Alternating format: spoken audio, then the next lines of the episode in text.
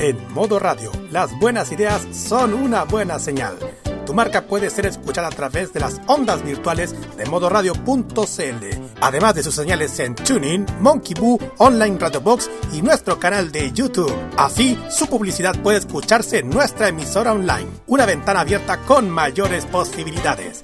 Manda un email a radio@modoradio.cl y nosotros te vamos a contactar. Vive Modo Radio, programados contigo.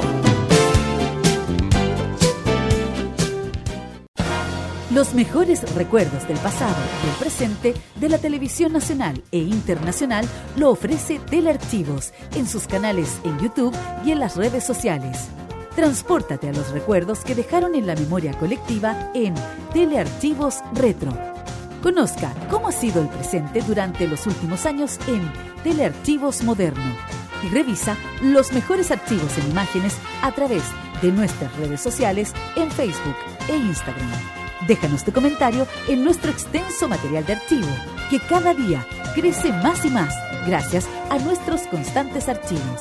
Entra y suscríbete en youtube.com, dale like en nuestras redes sociales y disfruta de estos grandes recuerdos.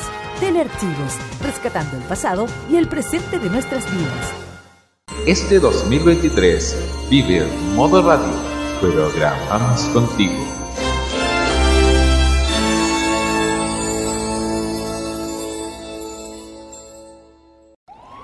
Desde hace cinco años, un grupo de frikis fugados de un laboratorio crearon una fórmula poderosa que transforma a cualquier persona en un fan del anime. Una fórmula que se ha distribuido en forma de millones de pastillas de animación japonesa por todo el mundo. No debo escapar, no debo escapar, no debo escapar, no debo escapar. Cápsulas que contienen música desde Asia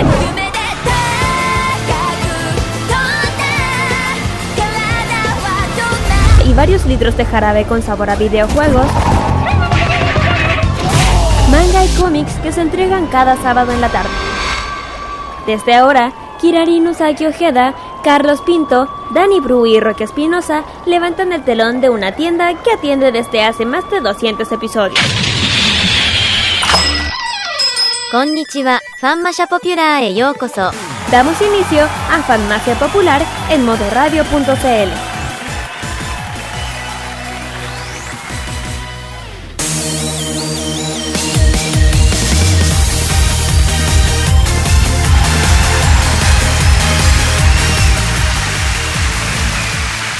Hola, ¿qué tal amigos? ¿Cómo están? Sean nuevamente bienvenidos a una nueva edición, la número 284 de estas. Finalísima farmacia popular. Finalísima porque se nos acaban los panamericanos, llegan a su fin. Y hoy día se disputó la final de la Copa Libertadores.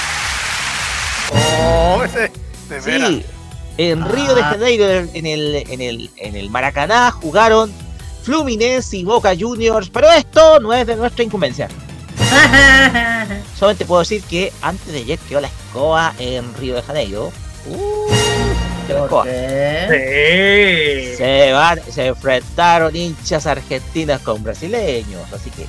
Y ya, eso me suena muy parecido a lo que pasa aquí. Ajá, así que, pues bien, les saluda Roque Espinosa en este día sábado 4 de noviembre, comenzando este penúltimo mes del año y entrando y, y- y adentrándonos aún más en la casa de Escorpión. Oye, Por- ah bueno, sí, sí, nosotros. Sí, pues, si estamos en la época de Escorpión, que llega hasta el día 21. ya, Entonces, claramente. estamos en época de Escorpión y estamos en época de cumpleaños de jefe. Se vuelve un año más De viejo. veras. Ay, de veras. se vuelve un año más viejo, pero igual, aquí los saludamos y también aprovechamos de saludar a quienes nos van a estar acompañando esta noche de día, tarde noche de día sábado. Saludamos cordialmente a Kiranin Usagi Ojeda, a Carlos Pinto Godoy y si no se cae la internet, Cállate, shu, no. shu, shu, shu, no digas eso. No me invoques. No No lo, no lo invoques. Bueno, No Vamos. invoquen la desgracia. sí, eh, presentemos al Dani porque no hace tiempo que. ¿No? Dale, Dani. Ah, no, hola, chiquillos, ¿cómo están? Espero que esta vez no se me caiga el internet, no se me eche a perder la voz, no me resfríe, no me pase ni una buena día. No. No sé, pero su salud sonó como medio Estebancino, medio rural, po, rural. No, no lo invoques, no lo invoques. No, no, no invoque porque este ya está muerto. Ya. Así Kira. es. Kira. ¿cómo está? Oh, se nos mutió Kira. Carlos Pinto, mejor. Pasemos No. usted. No, como Bueno, está. me muteé, aquí estoy. Sí, sí, pero está medio desaparecida. No, estoy acá. Hola chiquillos, sí, ¿cómo están? De Konnichiwa, aquí estamos un sábado más, recién llegando de varias cositas del evento de cohete lunar. De Hoy sí, hoy día estuvimos, estuvieron ustedes acreditadísimos a cohete durar. Sí, sí, mejor de ahí, ahí hablaré. Ay, una jornada bien entretenida, agradable, además que vimos a nuestra querida Alice que estuvo participando ahí. Así que le mandamos un saludo muy grande, eso. Así es, como están chiquillos y ya, tal como dijo Kirai, sí fuimos a este evento de cohete lunar allá en la, en la estación Mapocho. Muchísimos ilustradores, ahí eh, hemos enviado a muchos de ellos durante el Instagram Live para que ustedes se dieron cuenta. Tanta tanta gente que ha venido para disfrutar de esto, a los ilustradores y también a, a los invitados que, que, que aparecieron en dicho, dicho evento. Eso. Así es. Pues bien, en este día bastante raro porque durante esta semana hubo, eh, como ustedes sabrán, viento, lluvia, pero el día de ayer estuvo, hizo un calor primaveral y hasta casi veraniego, digámoslo. Vamos a estar acompañándoles durante esta tarde, esta tarde noche, eh, donde tenemos nuestra programación, donde ustedes sabrán que vamos a tener también nuestro The Weekend, pero también eh, vamos a, al final de nuestro programa vamos a tener una sorpresa muy grande, así que esténse atentos. Primero, nuestra pauta del día de hoy va a estar nutrida con una obra que sí, sí, sí, sí, sí termina hoy. Terminó hoy, terminó recién, en el mediodía de acá. Mediodía de acá finalizó esta obra.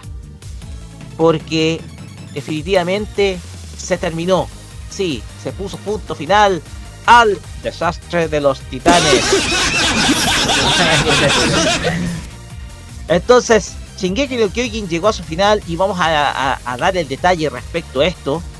Y Al desde fin. luego, al fin, dice, no, no, para mí va a ser una tristeza enorme, es una serie que a mí marcó, me, me- me encantó, la vi- vibré con cada episodio de la serie, yo puedo demostrar lo que vibré con cada temporada. También vamos a hablar sobre el, el final de un manga que se viene muy pronto, y sí, se viene pronto, pronto, pronto.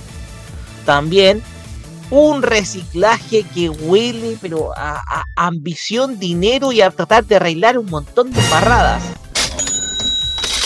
Pero huele más a billete verde esta cosa. También las novedades que va a traer otra película de anime que se está pronto a estrenarse, se va a estrenar en el mes de diciembre. y desde luego, noticias breves, algunas medias extrañas, bizarras y de bases. Todo esto solamente en nuestro bloque de noticias de la semana. En la breve, no sé cómo van a reaccionar. bueno, también vamos a tener nuestro Fashion Geek Music que va a seguir eh, en la onda de los invitados que va a traer la Anime Expo. Y en esta semana Kira nos va a traer otra de las artistas que van a estar presentes. Kira, Así es. Así es, como dije que voy a estar hablando de cada artista que haya, vaya, eh, va a venir a, a, mi- a la Expo de acá. Que esta vez le toca a una cantante autora, así tal, se llama Zack. Y su, su, su nick, vamos a hablar sobre ella un poquito para que uno esté atento y para que sepa qué es lo que va a escuchar ese día. Bueno, algunos ya saben, algunos no. Bueno, así es. También vamos a tener nuestros emprendimientos geeks para esta semana que están dedicados a Primero tenemos a Bibi Bim Bim House. Y por parte de Japón Otaku Crazy también nuestros avisos clasificados de eventos. Así es. También vuelve la máquina del tiempo que hoy viaja a la fecha de enero de 2016. Porque esto puede generar controversia. porque estamos hablando de una serie que para muchos es una obra maestra de la animación. Y desde luego, para algunos, algunos críticos o algunos hablan de que es la mejor serie de anime de la década pasada. ¿Qué tan cierto será esto? Pues bien, todo eso lo vamos a detallar en nuestra reseña dedicada esta semana a Boku Dake ga Inaimachi, también conocida como Erased. Esa va a ser la serie de esta semana en nuestra máquina del tiempo del día de hoy. Y por último, Carlos Pinto, vamos a tener nuestro ranking musical de la Sanford Chart, que esta ocasión va hacia dónde? A Japón. Nada más que ya así que a Japón que, que, igual se mandaron con tantos temas durante esta semana según la lista de vivo. Así que es más que decir, así que vamos al tiro para empezar este programa justo iniciando este penúltimo mes del año. Más Ah, encima, sí, que, más encima a, ¿a cuántos días nos queda? A ver, a ver, estamos a seis días. A seis días, claro, está de un evento solidario que sí, y lo vamos a decir al final de nuestro programa, sí. Teletón, Teletón va a, vamos a estar nosotros haciendo una cobertura de Teletón, pero nosotros vamos a guardar la sorpresa, porque ustedes saben, nosotros vamos a, a- vamos a transmitir, no nos vamos a restar de esta Teletón, pero vamos a traerles una sorpresa al final de nuestro programa Mm. de re- relativa a lo que es Teletón. Así que esténse muy atentos. Como ustedes saben, quedan seis días para este evento solidario, los cuales ustedes desde luego pueden, eh, ustedes desde luego ya pueden ir preparando para hacer su aporte. Todo esto más la mejor música para este día sábado acá en Farmacia Popular por modo radio. Y dicho esto, Carlos Pinto, vamos con Ajá. nuestras redes sociales. Así estamos en Facebook, Twitter, Instagram y también en Twitch, arroba modo radio Celi y en también arroba farmacia popular. Para que puedan escribirnos en el farmacia popular MR, hashtag farmacia popular MR. WhatsApp más 569-4725919. También estamos en envío.modoradio.cl, TuneIn, Monkey Boo, Online Radio Box, también la aplicación Energic y también estamos vía YouTube para que si nos pueden ver en la cámara de estos momentos, ahí se dan cuenta de lo que estamos difundiendo todo lo que se, lo que está a esta, a estas horas. Los podcasts, como siempre, están disponibles, como siempre, mm, para su deleite. Cada lunes. Así es. Ustedes pueden encontrar toda nuestra audioteca, eh, nuestra audioteca de registros de, capítulos en Spotify, Anchor.fm, Apple Podcast, Google Podcast, Radio Public y Pocket Cast. En esos seis medios ustedes pueden encontrar todos los capítulos de nuestro, de nuestro Farmacia Popular. Entonces ahí ustedes pueden escuchar todos nuestros episodios anteriores, todos nuestros temas, los temas que abarcábamos anteriormente y desde luego divertirse con nuestros invitados, tuvimos en el pasado y mucho, pero mucho más. Así que Farmacia Popular, como siempre decimos, Sí. está en todos lados. Sí.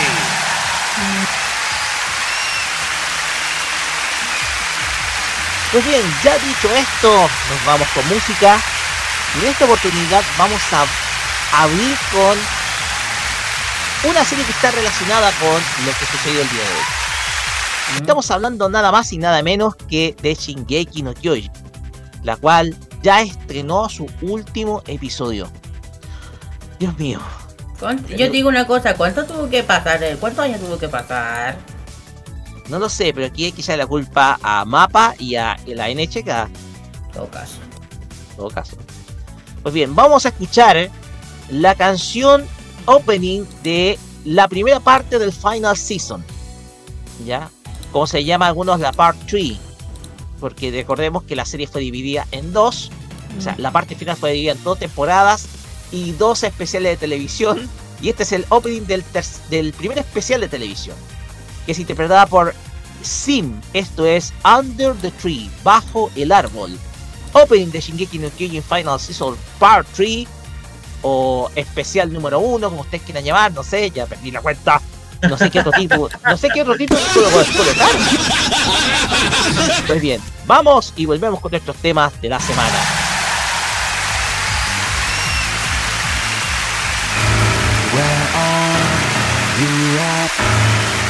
Where have you been?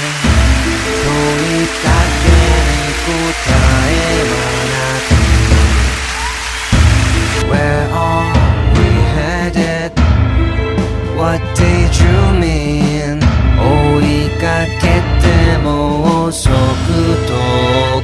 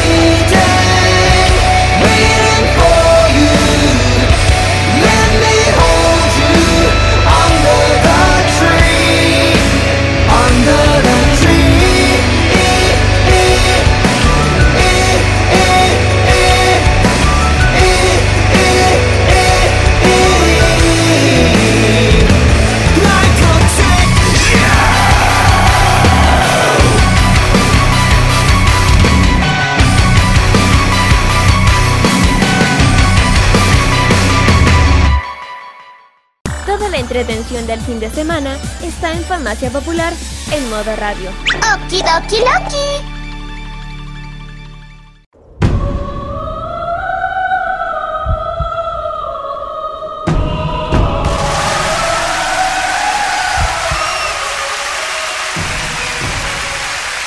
Así es, con esta música, con la música legendaria del Linker Horizon,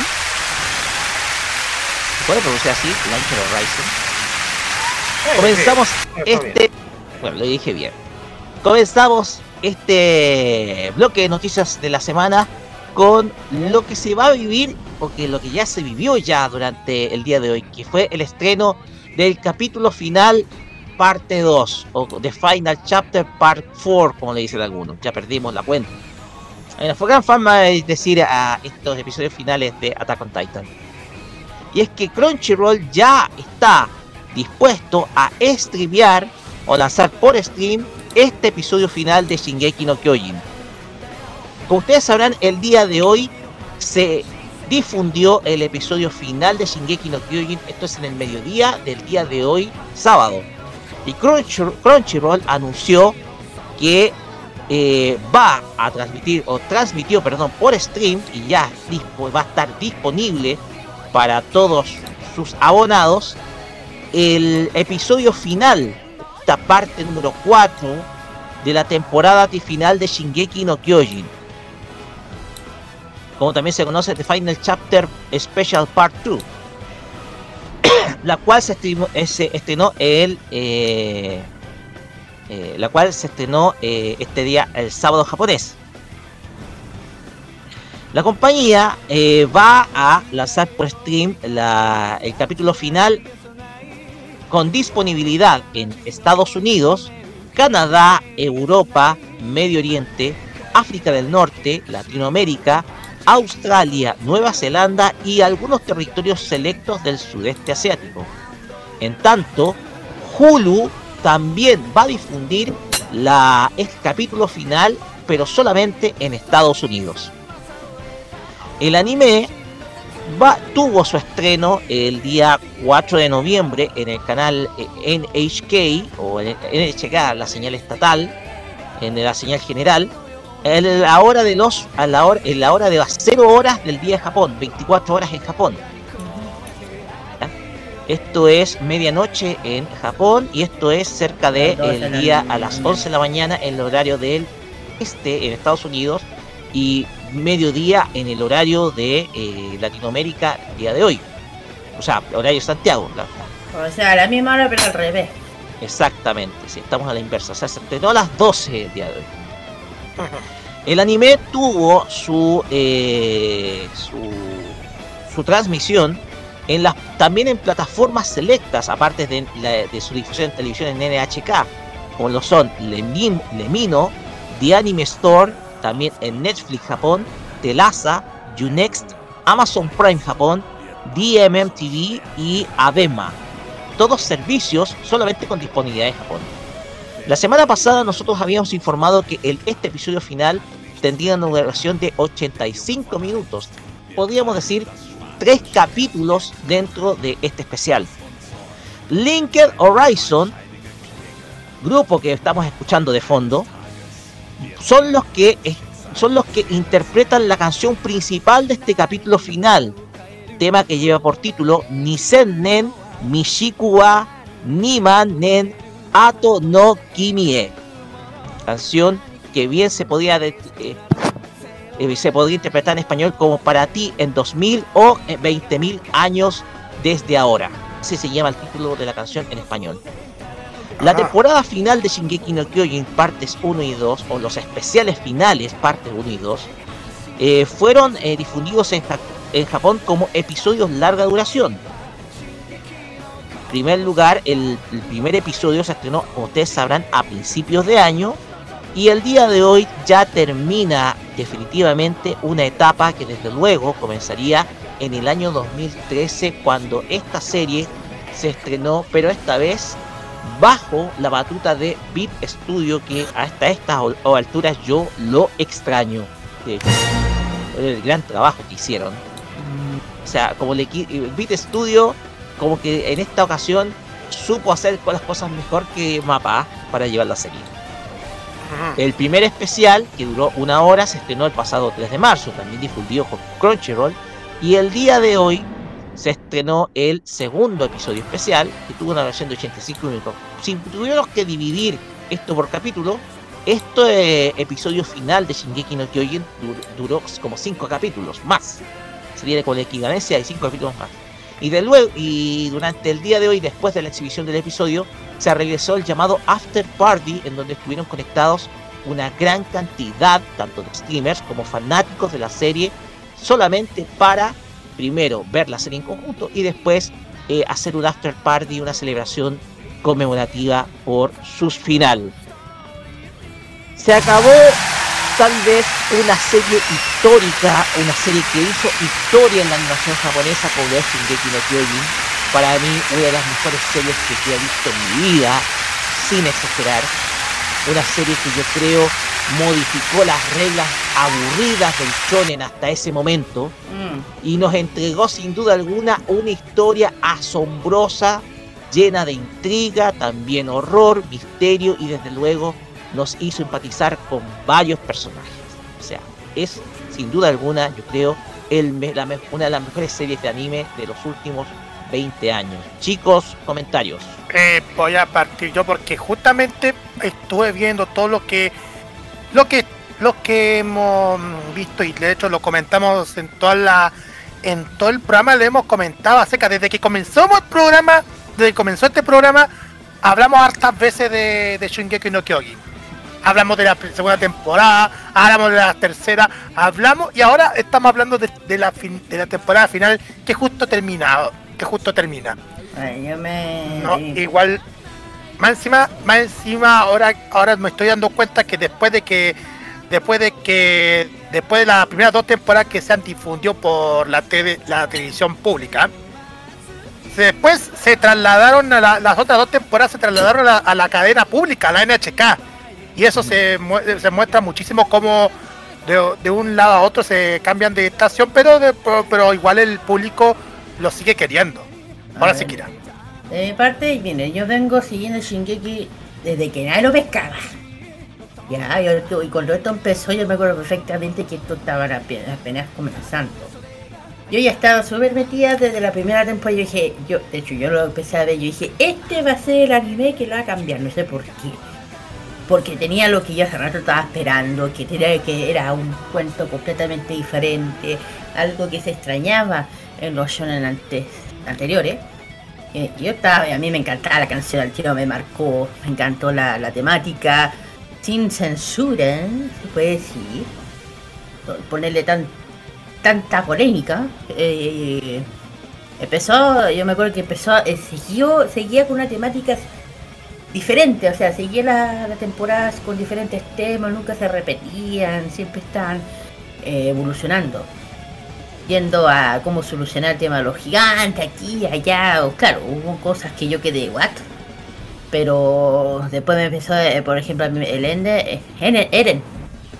El Eren me encantaba, después era mi casa, que al principio era de lo más tímida y después se transformó en una, mu- eh, en una mujer empoderada, yo lo prefiero decirle así. Se convirtió en la waifu ideal para muchos de nosotros. Claro, es que aparte, pa- Sí, es que aparte de eso no es, es- es una referencia Confirmo. para... Sí, pero se transformó en una referencia para mujeres, porque eso hace Claro. que las mujeres se vean fuertes, ¿cachai? Oye, yo, yo me acordé de un meme, porque tú sabes que en la época cuando comenzaba Shingeki no Kyojin, Ah, eh, Eren le regaló su bufanda, entonces aparecía, Ah, sí. aparecía, eh, eh, aparecía un meme en donde aparecía casa con, con cara de psicópata diciendo ¡La bufanda de Eren! Bueno, el tema es que ya, después sí, bueno, a mí siempre me ha gustado Shingeki. Y yo me acuerdo perfectamente que cuando esto empezó con usted, contaba con usted, yo le decía, Roque, ve Shingeki, te va a gustar. Todas las veces que te decía, no, después la voy a ver, me decía, después la Pero voy si a ver, yo la vi, si yo la vi, a ver, yo Shingeki no no Kyojin la vi en 2013. en su Ya, pues yo la vi, momento. sí, pero, pero yo te E decía... incluso yo, la, bueno, la primera temporada yo la vi junto con mi sobrino, con Cristóbal. Entonces la serie es fascinante. Quedó fascinado mi sobrino. Sí, ya lo sé, pero yo digo, yo la había visto mucho antes. El tema es que yo decía, véanla, véanla, le va a encantar, le va a encantar. Bueno, en fin, el tema es que ha evolucionado muy bien de la primera segunda, la primera segunda, sin mencionar lo demás, que gracias a Mapa, hay que decirlo, yo no entiendo esa tontera de atrasarla tanto y meterle cosas nada que ver, ya sabes lo que me refiero, Roque. Y que, puta, gracias que por fin terminó, algo que hace rato ya había terminado y que no nadie entiende por qué. A mí me encantaría saber el autor qué onda con esto, qué le pareció. que Mapa se haya tomado esta cosa. Estas atribuciones que yo creo que no fueron la mejor decisión en su momento y nosotros lo dijimos. Por eso, me encantaría saber de él qué opina sobre esta cosa que tuvo por culpa de Mapa, no por él. Porque no le, ojo, no le la culpa a él, es a Mapa. Que se le ocurre esta tontera. Bueno, no ¿Por qué no Ahora sé? bien, tenemos que ver cuál va a ser la siguiente obra que va- nos va a preparar Hajime Sayama. Entonces, hay que estar atentos. Es que si lo hace, mira, Isayama. Es que depende, por lo que, es que tú sabes que después una obra de un nivel así, hacer otra. Normalmente, normalmente los mangakas tienden a hacer una. A ver, Un cuando terminan un. ah, Bueno, hacer un descanso, obviamente, pero cuando empiezan un segundo trabajo, eh, empiezas. Es, es un trabajo con una temática un poquito más eh, tranquila o más calmada eh, Claro. que, que, que la anterior, porque ya lo hacen con. Ya no lo hacen con el fin de vender o con el. Bueno, sí, con el fin de vender, obviamente, pero no lo hacen con el fin de. Ya no lo hacen con el fin de, de que sea eh, un éxito popular como lo fue su, su, su obra anterior, sino algo más Claro. calmado, algo más tranquilo, que se mantenga haciendo la actividad que tanto le gusta, que es eh, seguir con el tema de, de escribir, o sea, de dibujar manga.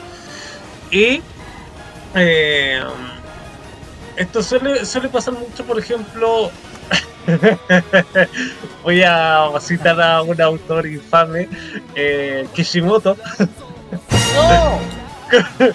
Kishimoto cuando terminó, creo que fue cuando terminó Naruto, si no me equivoco, eh, quiso intentar una obra llamada Samurai 8, que era un poquito más tranquila, Ah, pero le fue del asco.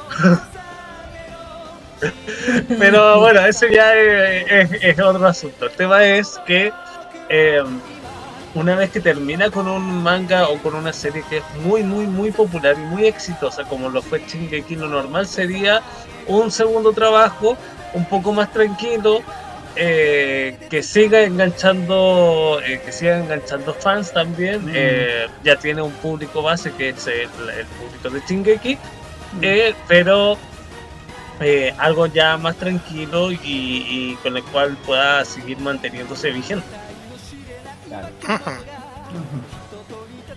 Miren, eh, ya para cerrar, eh, es el cierre de una etapa que sin duda alguna extraordinaria en el ámbito de animación. Shingeki no Kyojin cambió las reglas de la de lo que es la aventura, Mm. de un shonen de aventura y también de lucha, eh, incorporando elementos claro está del seinen. Generó un cambio, fue una revolución Shingeki no Kyojin. Una revolución que duró una década, de 2013 hasta 2023. Entonces podemos hablar de la década de Shingeki no Kyojin. Y esto desató desde luego una revolución que fue llevada incluso a otras obras similares. Está desde luego Kotetsuyo no Cabaneri, que tiene que ser ahora, desde luego similar. ¡Oh, qué tremendo!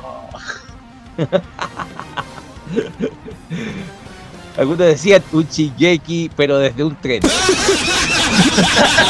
pero yo creo que esta década, yo creo que Shingeki no Kyojin cambió las reglas de manera violenta, opacó a muchas otras lanzamientos de franquicias, de otras franquicias, las opacó. Y desde luego, yo pienso que ahí está el camino que tiene que seguir, desde luego, las nuevas tendencias en cuanto a animación japonesa. Llegaron también otras series que vinieron, claro está, con una nueva estética renovada, por ejemplo la saga Jojo. Y también la serie que vamos a hablar luego en la reseña de la máquina del tiempo. Porque si ustedes saben, la industria de anime sigue viva. Y, y Siempre va a estar viva. Sí, sigue viva. Sigue viva, yo di- digo en el concepto de nuevas obras, que no Ah, está mostrando Sí. series genéricas.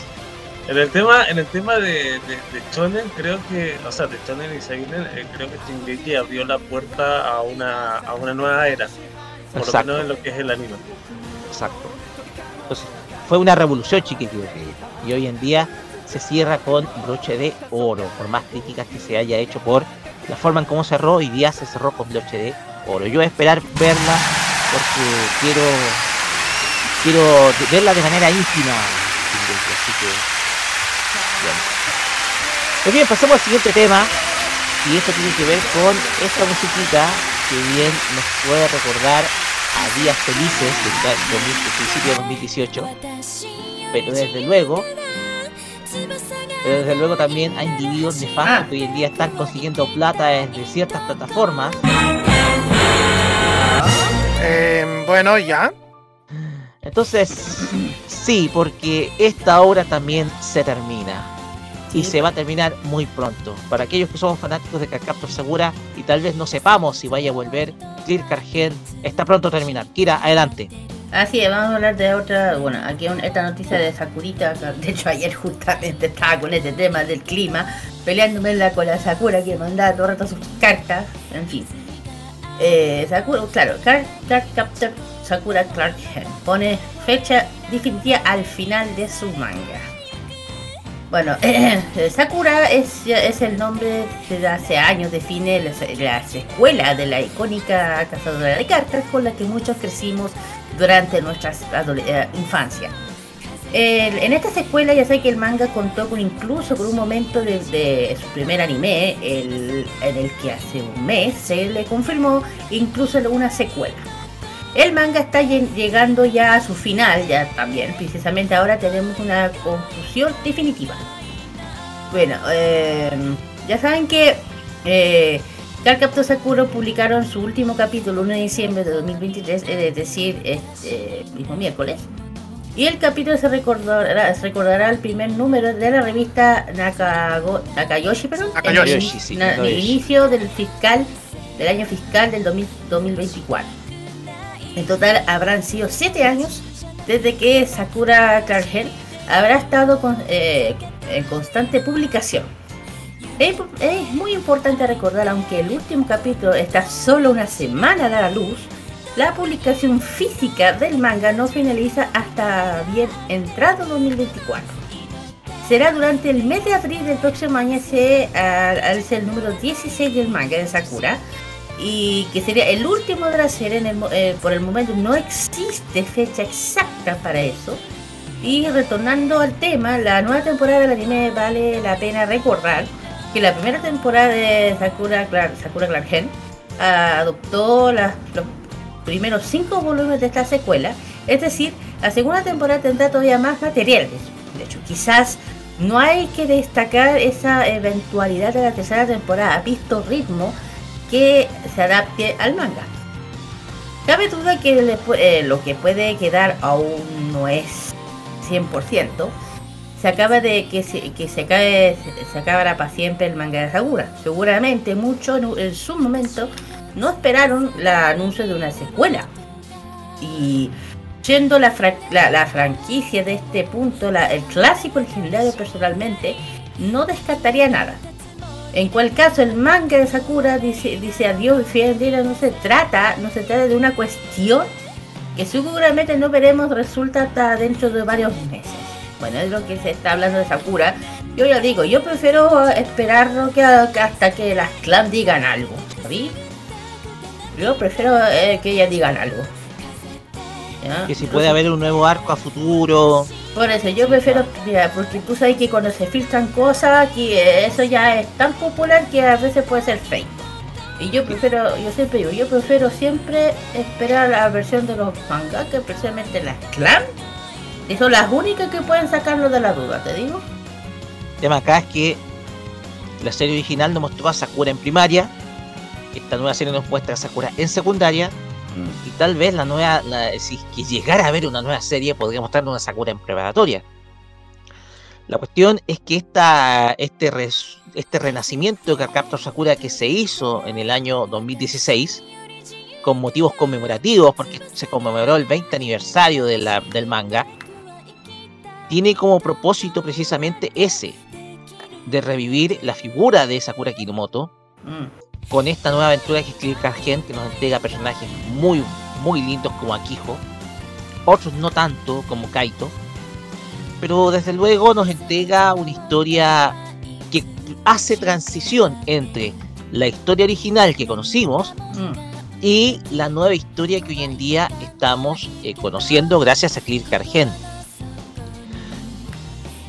Este final que se va a dar en diciembre y desde luego el lanzamiento del tomo del último tomo que va a ser en abril del próximo año que habíamos anunciado anteriormente van a venir de la mano con algunas novedades. Tal vez fíjate que tal vez en diciembre o en abril haya un anuncio importante. Y qué me refiero a que el anime pueda tener fecha de regreso. Todo depende de las clamp de Kodansha y de Madhouse. Ah. eso todo depende del, comité de producción que está integrado por las Clan, por Kodansha y por Madhouse. Entonces todo ah. eso va a depender para que la serie pueda regresar tal vez el próximo año o quizás el 2025. ¿Quién sabe?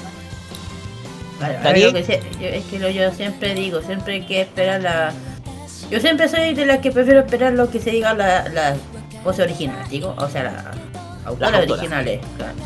Yo prefiero que ellas digan lo las clan. Mm, no concuerdo contigo. Yo concuerdo con eso, prefiero esperar o a que salga finalmente el último capítulo, sería de manera oficial, oficial, oficial, a esperar a la fecha de salida y, ver lo que y ver qué es lo que pasa, si hay algún anuncio de alguna continuación o si realmente va a ser el final o si le van a hacer, no sé, alguna cosa spin-off, algo eh, pero yo creo que hay que esperar a, que haya una declaración.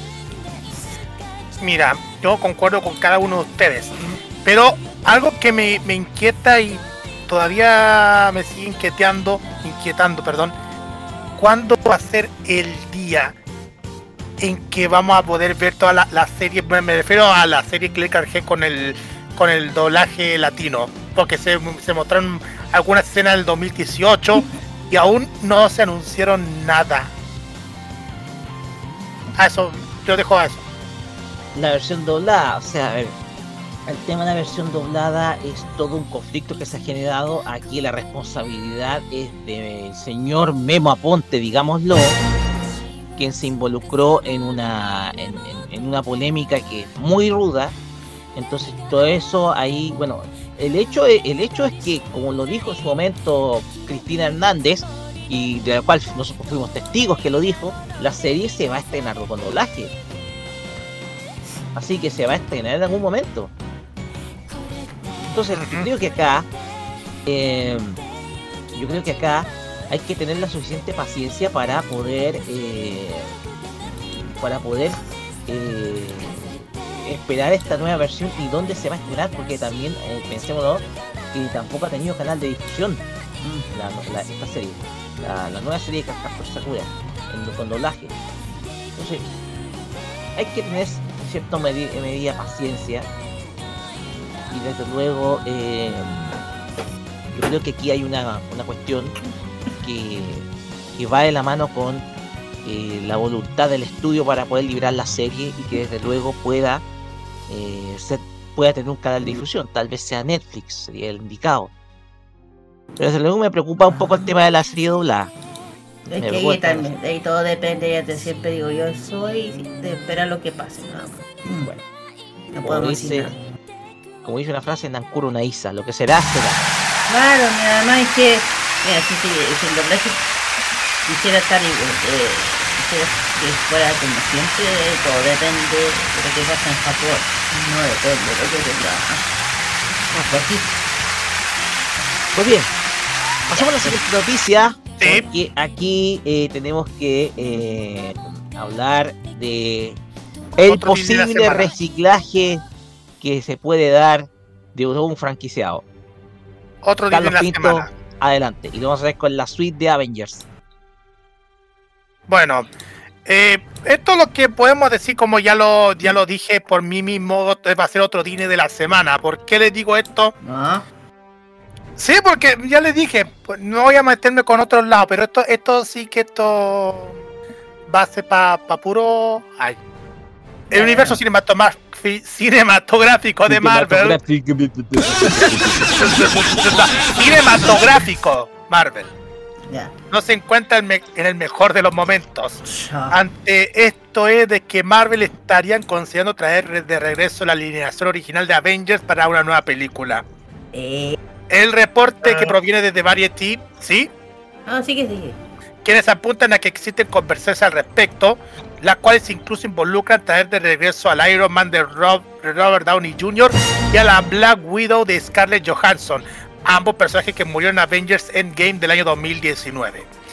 De acuerdo a lo que mencionan, a pesar de que la idea se ha estado discutiendo de forma interna desde Marvel Studios, aún no, han- no están del todo convencidos con esta. De todas formas, en caso de concretarse, aún dependerán de los actores si es que quieren regresar a interpretar una vez más a sus personajes. Mientras esto aún se discute, por el momento hay dos películas de Avengers en el calendario del universo Marvel. Sí, por un lado, Avengers Kang Dynasty, que estará el primero de mayo del 2026, y Avengers Secret Wars, que está programada para el 7 de marzo del 2027. Cabe recordar que tras el estreno de Endgame, el universo de película Marvel no se encuentra con el mejor de los momentos, para diferentes películas y series no logrando el éxito esperado. Pero, hablando de eso, no sé cómo lo va a pasar con el tema de, de, de la nueva película que se estrenó, esa de, de Marvel, esa, la nueva. Pero lo que sí yo me di cuenta, una cosa. Una serie animada de Marvel que forma parte del estudio de animación Disney, que se llama Moon Girl and the Devil Dinosaur, está nominada a los premios Emmy. Un dato. Sí, es una, una serie animada Marvel que fue producida por el estudio de animación Disney. Sí, pues. Exactamente, un, un dato Pero anecdótico. estamos hablando de las series animadas. Las series animadas de Marvel sí son buenas. Exacto. Eso sí, sí, eso sí. Yo solamente puedo decir, Bob Iger, usted es diabólico. Por lo, por lo menos, por, por lo menos Bob Iger hizo retomar que la- a las películas y series a, a difusión en, en todos los medios de comunicación. Ese es el ruido. en la versión de Marvel, pero en cumbia. A Por ver, lo- yo tengo una opinión. Mira, yo tengo una opinión. Esto yo creo que esto lo están haciendo justamente como DC va a ser la misma cosa. Yo creo que Marvel va para parece que Marvel parece que ha estado echándole ojito a la otra porque por, por cierto quieren volver atrás o volver de cero de todo lo que ha pasado con Avengers, que hay que decirlo Marvel, que hay que decirlo Rocky, desde que pasó lo de Endgames ha sido nefasto. Es que no podía más. Volver a, Mira, si quieren volver a renacer todo está bien. Pero sí, aquí, aquí tenemos una cosa que es diferente a ese cómic. a la otra, es que DC como los, todos los personajes de Batman o de Superman nunca son los mismos, a eso voy. En cambio acá al otro lado hay Y lo que van a personajes hacer que ir a matar a las fases nuevas y volver a las te- fases antiguas de, por eso, de- por eso, por del eso. MCU. Por eso digo yo, ahí está la diferencia de las dos, ¿cachai? Eh, La DC puede hacerlo desde cero porque casi todos los personajes que saca de, de las películas suyas de superhéroes hacían gente nueva o personajes nuevos. Eh, en cambio Marvel siempre ha sido de mantener siempre el mismo personaje porque como que lamentablemente se quedó con ese personaje como el de Iron Man, el Capitán América, el de Spider-Man, bueno, ahí se ha hecho como tres. Pero eh, yo digo, esto es tiene que ver yo creo que porque eh, andan urfiando a la, a la otra, que se le ocurra hacer lo mismo, pues creo que hace, pues se están dando cuenta de lo nefasto que ha sido todas las películas de, todas las películas que han sacado esta última que no le ha ido nada bien ninguna, excepto a Guardián de la Galaxia, la última que sí le fue bien, gracias a Dios, pero la única, la única. Las demás ni, mo- ni se me menciona, y además que ahora Carlos está diciendo que van a sacar las otras versiones de Avengers. Eh, si lo logra, bien, pero el tema es que volver a. Mira, tanto Junior y los demás actores, yo no sé si vayan a querer volver a hacer el Iron Man. Se supone que con Endgame el ciclo se supone que terminó. Se supone. Ahí yo no sé cómo lo van a hacer para convencerlos. Porque Junior tiene su carácter. Robert Downey. Tiene su carácter. Porque y todos sabemos que le tenemos un gran cariño porque el que él para todos nosotros es Tony Stark. Es Tony Stark. Pero el tema es que depende de él si quiere o no hacerlo. Y además ya digo, si Marvel ya se está dando cuenta de las tonteritas que está haciendo con Disney, qué bueno, pero es tarde. ¿Y qué pasa? ¿Y ahora qué va a pasar con el tema de The Marvels? Que ya se va a tener encima el próximo 9 de noviembre en los cines de nuestro país. Oh my god, por eso estoy diciendo. De hecho, les voy a decir una cosa. En la película de, de Marvels de ahora, metieron a un actor coreano favorito mío y yo no tengo idea cómo va a terminar eso. A ver, yo no creo que se, se atrevan a hacer un reinicio como tal, sino que los van a volver a traer eh, para, para repetir sus papeles, ¿Cómo? personajes, pero eh, es que el cómo... A eso no va, sé. ¿cómo? ¿Cómo? Ese va, ¿cómo? Se supone que Nenen se supone que mata, eh, habían enterrado eso. Por eso, ¿cómo? Pero Van a traer a Capitán América. ¿Cómo Iron Man? ¿Cómo van a traer no sé, al, al. Y al ojo del águila puede ser. A Hulk puede ser. A What Black Widow puede ser. A los demás no sé. O el caso esa de Munger y, O y sea, Devil el eh, el, tema, el, el tema voy más allá de, de si los vuelven a contratar, o sea, bla bla bla bla bla. Eh, eh, el tema es que si los vuelven a contratar, eh, o sea, si llegara a pasar que los vuelvan a contratar, no creo que se atrevan a hacer un reinicio. Yo creo que van a a, a- a- volver a interpretar a, a sus personajes y de alguna forma los van a, entre comillas, revivir dentro del universo Marvel, porque, insisto, aunque las películas sean nefastas ahora, como que no les Ah. estoy yendo muy bien en, en temas de popularidad, eh, llevamos, eh, creo que cuatro o cinco fases con un universo construido ya de hace muchos años. La verdad, no creo que se la jueguen como DC, que DC pasa eh, reiniciando sus universos cada dos o tres años. Eh, no, no creo que se la jueguen a ese nivel de reiniciar todo y volver a empezar desde cero. Lo dudo, la verdad es que yo lo dudo. Pues bueno, hay que estar atento entonces de, de lo que se viene con, con esta locura que está haciendo el universo Marvel con el tema de Avengers originales. Por lo menos, vamos a ver cómo va a pasar con el tema de The Marvels y bueno, nominaciones a los por las ocho nominaciones a los Emmy por esta serie que ya lo mencioné. Lo Bueno, único que le va bien, digo yo. Moon Girl y Devil el dinosaurio. Lo único que le va bien, digo yo. Roque. Bueno, eh, vamos con la siguiente noticia porque tiene que ver con eh, una, una película que está pronto a estrenarse. Uh, ¿Qué, qué cosa? a pronto Ah, yo. estrenarse, porque estamos hablando nada menos que de una franquicia y de anime que desde luego es ah, nos, por, por lo menos a los que nos vemos hemos visto la serie nos encanta estamos hablando de Spy X Family Kira Así. adelante con la noticia ¡Uy! Big Family. ¡Cacho! Bueno, en fin. Así es, bueno, de hecho yo escuchaba la voz en español, la tiro de la y es como... Que era así, es como... ¡Papi! Que no sé. La escuchaba bien tiernecita. Bueno, en fin. Así es. El sitio oficial de adaptación del anime del manga escrito por eh, Tatsuya Endo Sama, eh, Space Family reveló eh, de nuevo, el nuevo video promocional para la película del mismo nombre, Coded White o Blanco, cuyo estreno está programado para el 22, otro mes, 22 de diciembre en los cines japoneses. exactamente se va a estrenar en Navidad Uh, bueno, el video muestra el fragmento del tema música principal interpretado por Hai Dancing, titulado por Soul Soul Soul Sop. Suena como alma de sopa. así. Cabe recordar por su condición, en la historia original ampliada, esta película no es canónica. Ah, y que se trata de una idea original escrita por el propio autor. Por otra parte, Spice Family eh, tiene una ya la segunda temporada actualmente en, emiso- en emisión, mientras que Endo Sama eh, comenzó a publicar el manga a través del sitio Shonen Jump Plus, la edición de Shueisha en marzo de 2019. El equipo de producción está eh, encabezado por Kazuhiro Furuhashi, eh, que ha sido, ha sido director de muchas series como Hunter x Hunter, de Ronori Kenshin, Meiji, Kekeru, Romanta, la última, eh, y también eh, estudio este, Wit Study Cloverwork, también encargado de cargo de escritura y todo eso.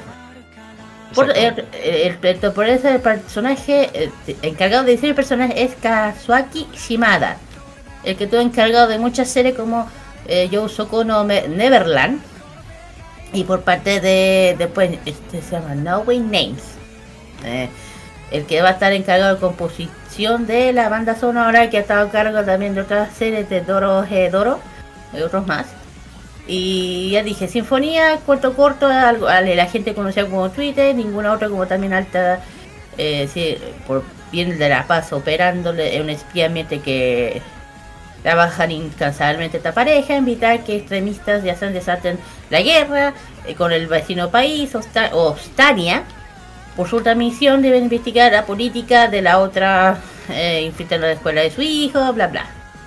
El tema es que ya y rápidamente la humilde huérfana Anja interpreta por el papel de una hija de 6 años, una posible estudiante académicamente. Como esposa encuentra a Bre- Yort, a Yort, una oficinita distraída distinta, una pareja ta, ta, y al final ya saben cómo termina. El tema que ya hay tema para la para la película. De hecho aquí me sale en japonés IMAX, va tan, eh, con la plataforma, o sea, los cines de IMAX, para poder ver hasta ese hasta ese nivel. Así O sea, va a tener que calidad premium de, de Claro. visualización. Claro, pues si llegas aquí también se podrá ver IMAX, porque aquí también tenemos ya ese sistema. Así que a ver, hay que esperar nomás que llegue acá. Así es, porque, eh, a ver, tengo que decir, ¿no? Las- la obra también me, esta obra también me fascina. Spy X Family me fascina como obra.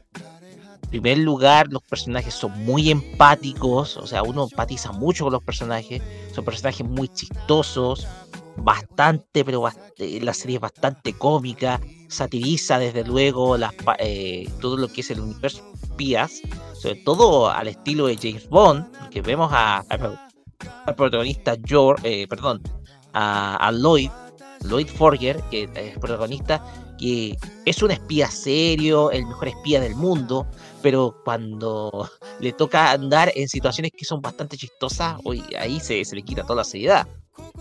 George eh, Breyer, quien es una solterona y que estaba desesperada por buscar esposo, pero que tiene una doble vida, que por el día es una oficinista y por la noche es una asesina, tiene una doble vida. es un personaje que desde luego también simpatiza mucho desde luego está eh, Anja, quien yo pienso que lo mejor que pudieron hacer en el doblaje latino fue colocar una excelente voz para Anja, así una voz de una infante que no sabe hablar bien. Y porque habla con papi, ¿cómo estás? ¿Cómo, qué- cómo estás? Así habla. Papi. Le agrega una ternura que desde luego es extraordinaria. Entonces Spy X Family es una de esas una de esas series que a los japoneses les gusta porque tiene el humor tradicional de los japoneses, pero también aquí emplean elementos propios de la cultura occidental, sobre todo a nivel cómico. Porque muchos de nosotros nos reímos con parodias de espías, como por ejemplo Austin Powers, y esta serie tiene desde luego elementos que, que hacen ser una parodia de espías que es muy chistosa, con cuestiones muy hilarantes, eh, satirizando desde luego el conflicto de las dos Alemanias, que existió durante 40 años, hasta 1990, cuando se reunificaron. Entonces, es una historia que desde luego a mí eh, me fascina, me encanta, es una historia muy, pero muy chistosa, muy divertida, uno se divierte muchísimo con Spy Family, entonces vamos a esperar Code White con los brazos abiertos. Ujú, Exacto. Vamos a tener que esperar con los cruzados con esta serie y más encima a ver cuánta publicidad le van a poner en Tokio porque les voy a de- decir una anécdota. En el verano, en nuestro verano empezaron a aparecer esos, esos carteles en 3D que parece año en todas partes. Eh, Spy X Family de la última la última aparición de Spy X Family. Me imagino cómo van a hacer la publicidad para para esa para dicha película. Me imagino cómo va a ser. De hecho, yo me acuerdo que me una publicidad, apareció una Anja en 3D. Esa misma. Exactamente, uno, uno puede buscar, o a ver, uno, eh, hagan la búsqueda en YouTube de la publicidad en 3D de eh, Spy X Family Code White y uno se va a encontrar con una Anja en 3D.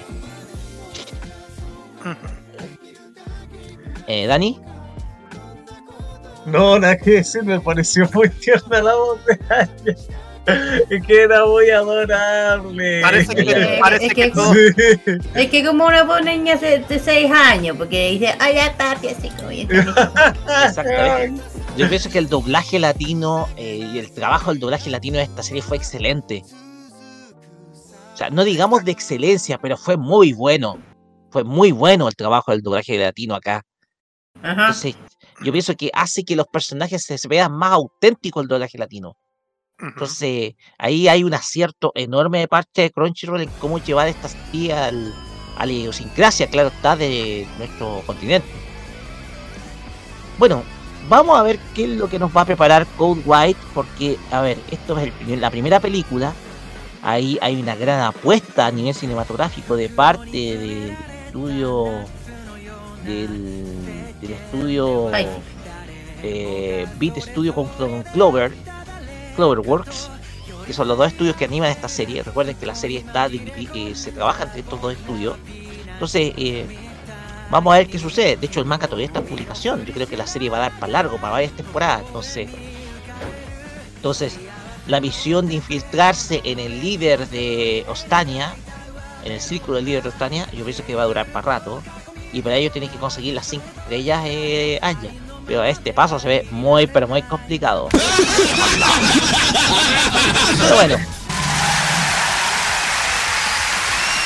Vamos a las noticias breves de esta semana porque eh, vamos a hablar de... Tenemos cinco noticias breves. La primera, vamos a comenzar por la más sensata hasta la más bizarra, ¿ya? Primero, eh, vamos con nuestra música de fondo, claro está.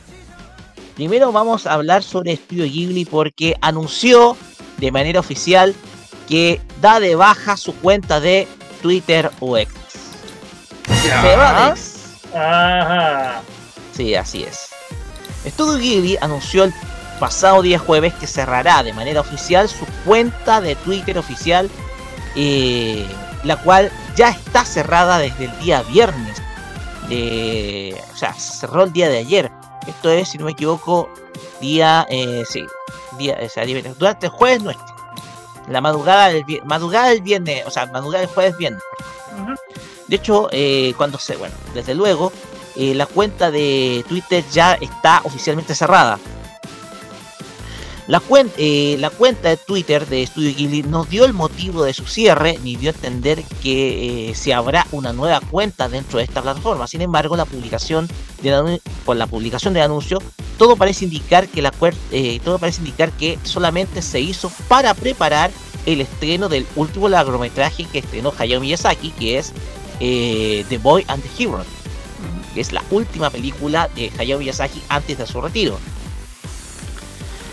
Y irónicamente la compañía no publicitó ni promocionó la película a través de esta plataforma, o sea, digamos, no, o sea, de puro troleo.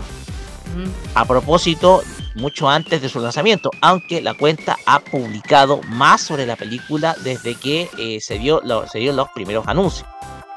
Probablemente yo creo que acá hay una sensación de descontento del estudio Ghibli con la plataforma, desde luego. O sea, ¿Cuál? si bien Twitter X eh, hoy en día está Ah, viviendo, Twitter. no está viviendo los mejores días, No. eh, eh, Estudio Ghibli lo que está haciendo es tomar una decisión sensata. Mm. Porque desde luego, si bien eh, Twitter X es una plataforma que todavía sigue activa, no sé qué tan importante va a ser para un estudio serio como Estudio Ghibli, hoy en día ya bajo la propiedad de, de Nippon TV, eh, no se sabe eh, qué propósito va a tener esta cuenta. Yo creo que todo se va a agrupar, yo creo que en la cuenta de Twitter de Nippon TV. Pues, Pues bien, bueno, otro golpe bajo para el señor Elon Perfume Barato Musk. Que hay que decirlo, ese, ese señor lo único que hace son tonteras. Estupideces. Bueno, siguiendo con las noticias breves, tenemos que hablamos de Solo Leveling. Sí, este polémico anime, bueno, decimos polémico por el contenido, pero parece que va a tener modificación. Eh, anunció quiénes van a ser los intérpretes de su opening.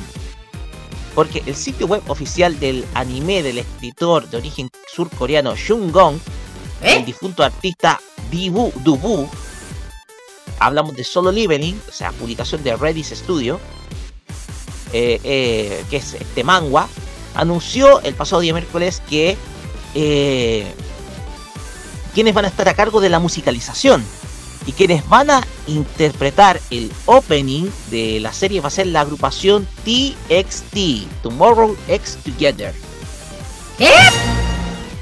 Así es, TXT va a estar a Ya. cargo de el- la interpretación del opening de esta serie Solo Leveling y la musicalización de la serie, o sea, de la, la creación de la banda sonora, va a estar a cargo del gran Hiroyuki Sawano. Para aquellos que no sepan, Hiroyuki Sawano es el creador de eh, importantes bandas sonoras, de las que se encuentran eh, Sword Art Online, además de muchísimas otras creaciones de él. También está detrás de la creación de la banda sonora de eh, Shingeki no Kyojin. ¿Ya? La canción de título de apertura de esta serie se va a titular Level y va a ser interpretada por TXT. El grupo coreano.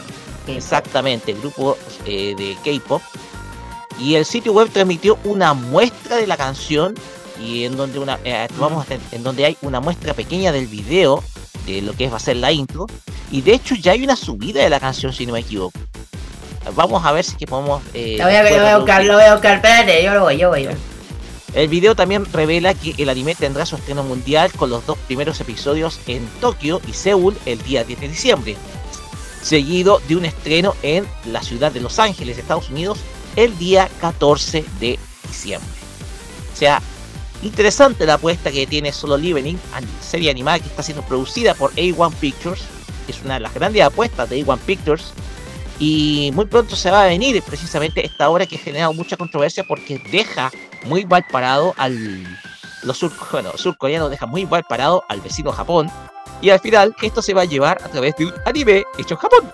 Así que, ¿qué cosa O más curiosa? sea, o sea, es un man, es un webtoon coreano hecho en Japón.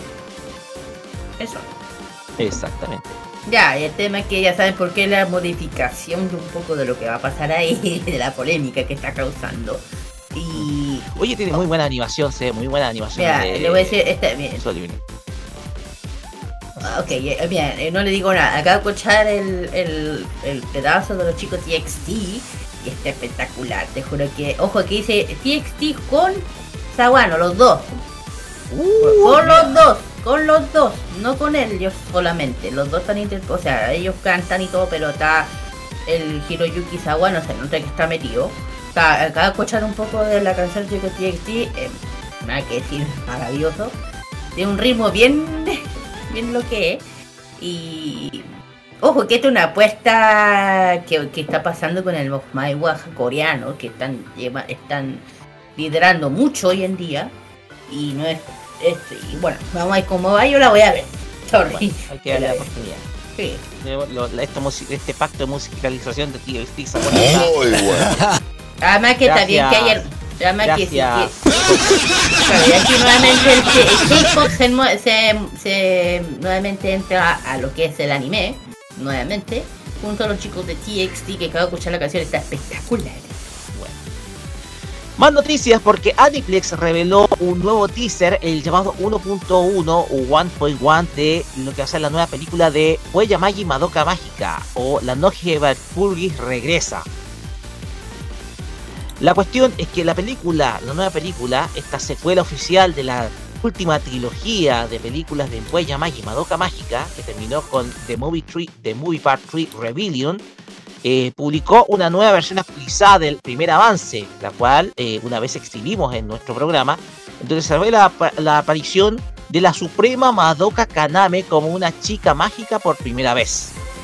O sea, la, la chica mágica suprema como apareció en la serie animada del año 2011, eh, vuelve a aparecer y en esta oportunidad revela un nuevo teaser que desde luego se ve muy bueno. Yo vi el la, la imagen promocional y tiene una combinación entre lo que es la lucha y lo tétrico, porque precisamente Magi Madoka Mágica no es una serie que pueda ser vista por cualquier tipo de gente.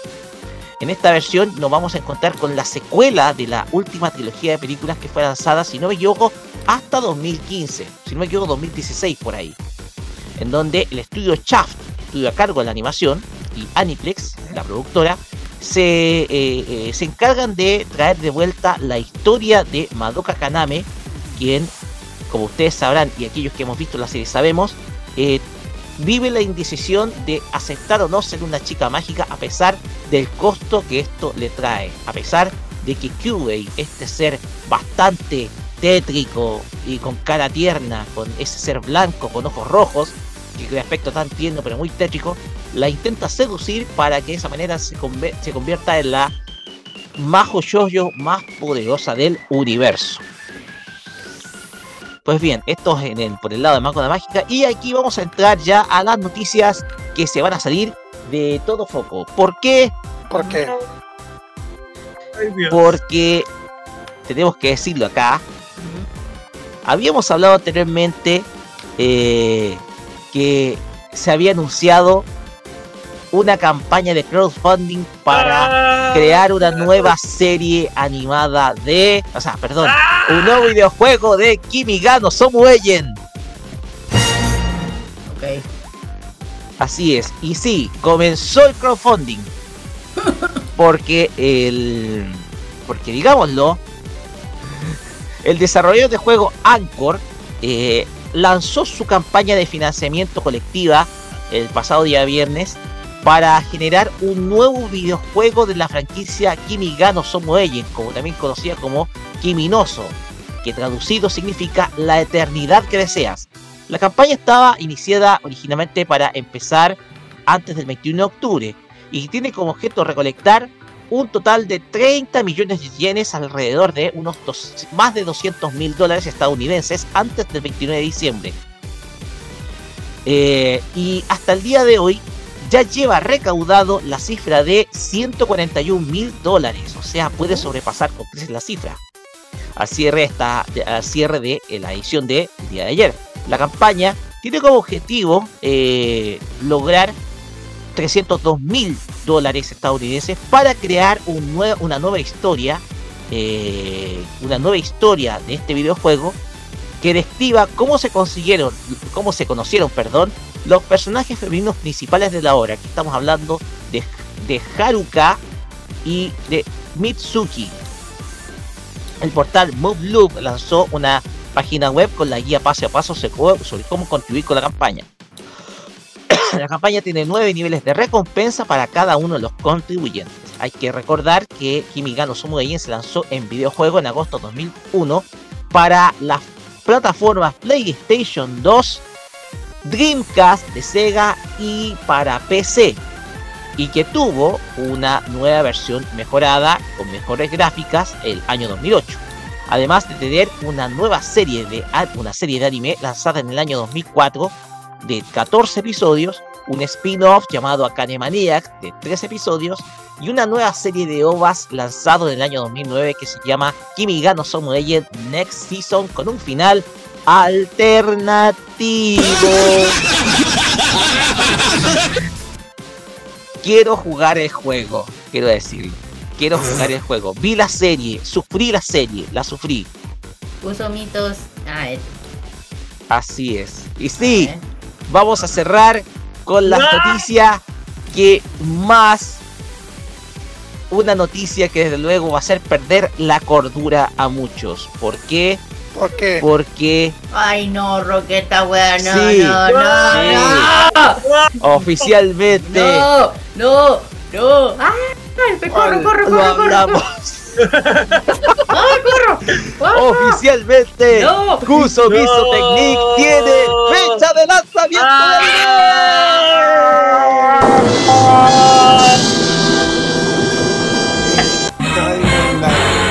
Ustedes pensaban que eh, eh, eh,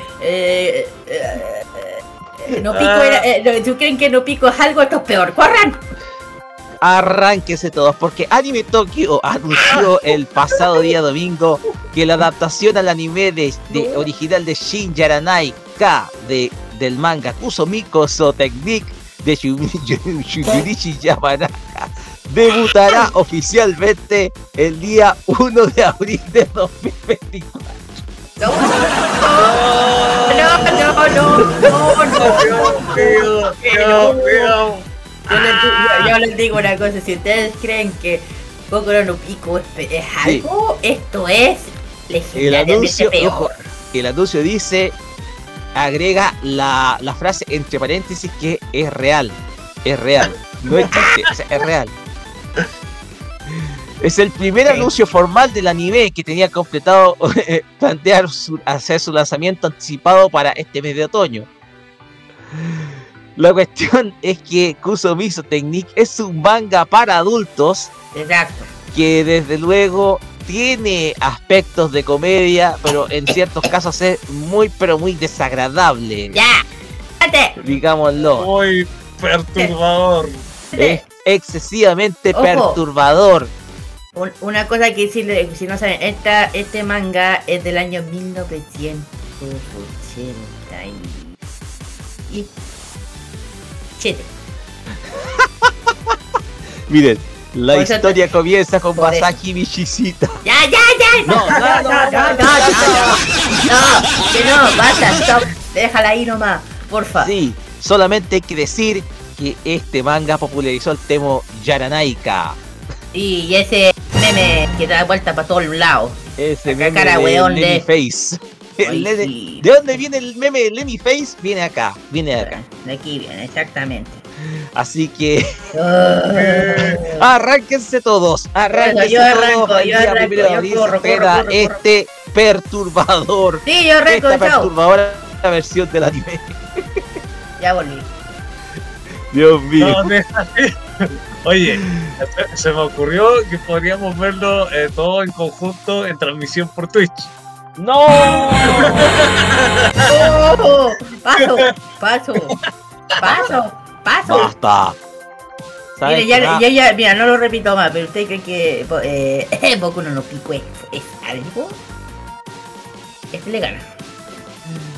Bueno, vamos con música mejor. Ah, Sí, mejor, por este favor. desagradable momento con música. Bueno, vamos a escuchar este tema que de Macaroni en Pizzuko, el tema de Kiru Osuru. Este ah. tema forma parte de la serie Dragon Quest The Adventure of Die, que para que ustedes sepan ya va a salir a partir del 18 de noviembre en Netflix. Oh, en Netflix se está portando muy lindo. Netflix este está otra vez como quiero. Y después vamos a escuchar a Sisu con el tema Distopia, que es el opening de The Ice Blade Sorcerer Shall Rule the World que va a estrenar el día 9 de noviembre en Crunchyroll, también con doblaje también. Así, que nos dejamos con estos temas, vamos al corte y, vamos con el Fashion Geek Music aquí en Farmacia Popular, aquí en modo radio.cl. Vamos y volvemos. Yaradaika.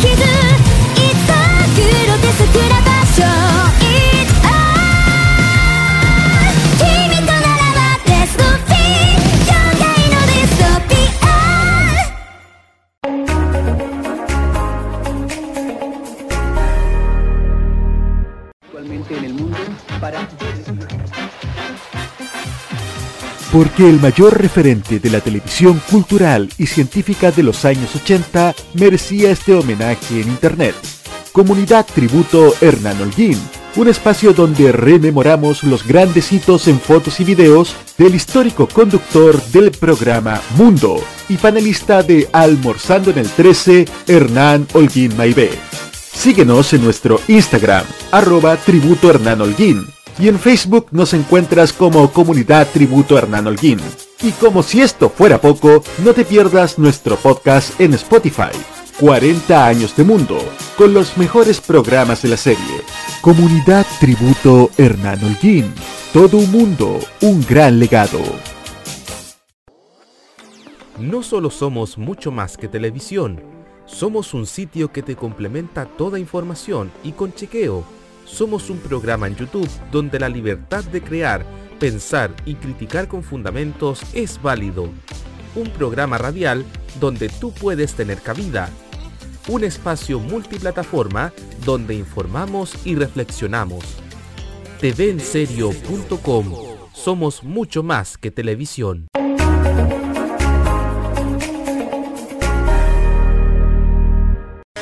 La información musical y del espectáculo la traemos con toda la buena onda.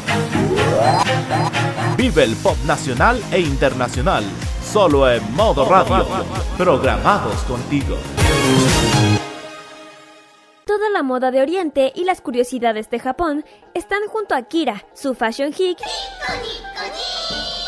en Farmacia Popular.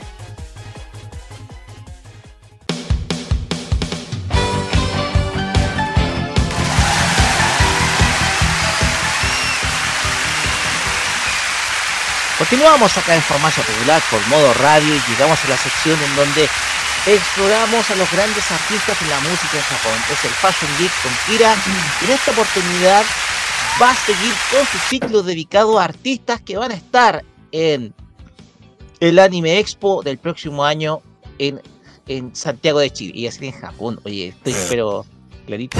Bueno, vamos a hacer Kira, adelante porque hoy día tenemos otra artista más que se nos suma eh, a este a este mundo, a este mundillo. Otro artista más que se suma a Fashion Geek Music. Pero no es para Claro. tanto.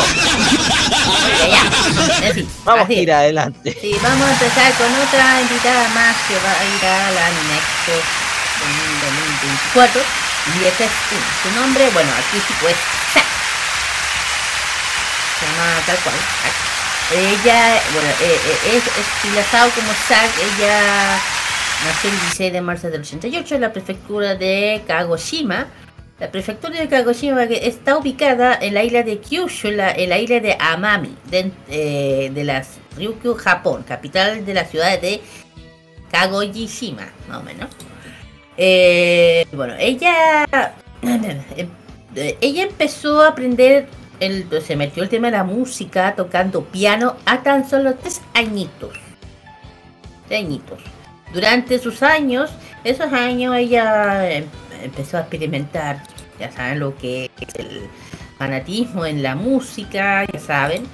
Y con- en su periodo de universidad, su ídolo era Minori Shihara, que es una seiyuu japonesa muy conocida por sus numerosos roles de ser anime, también cantante de J-pop, también carrera musical trabajando por King Records y Atrax y, actualmente con.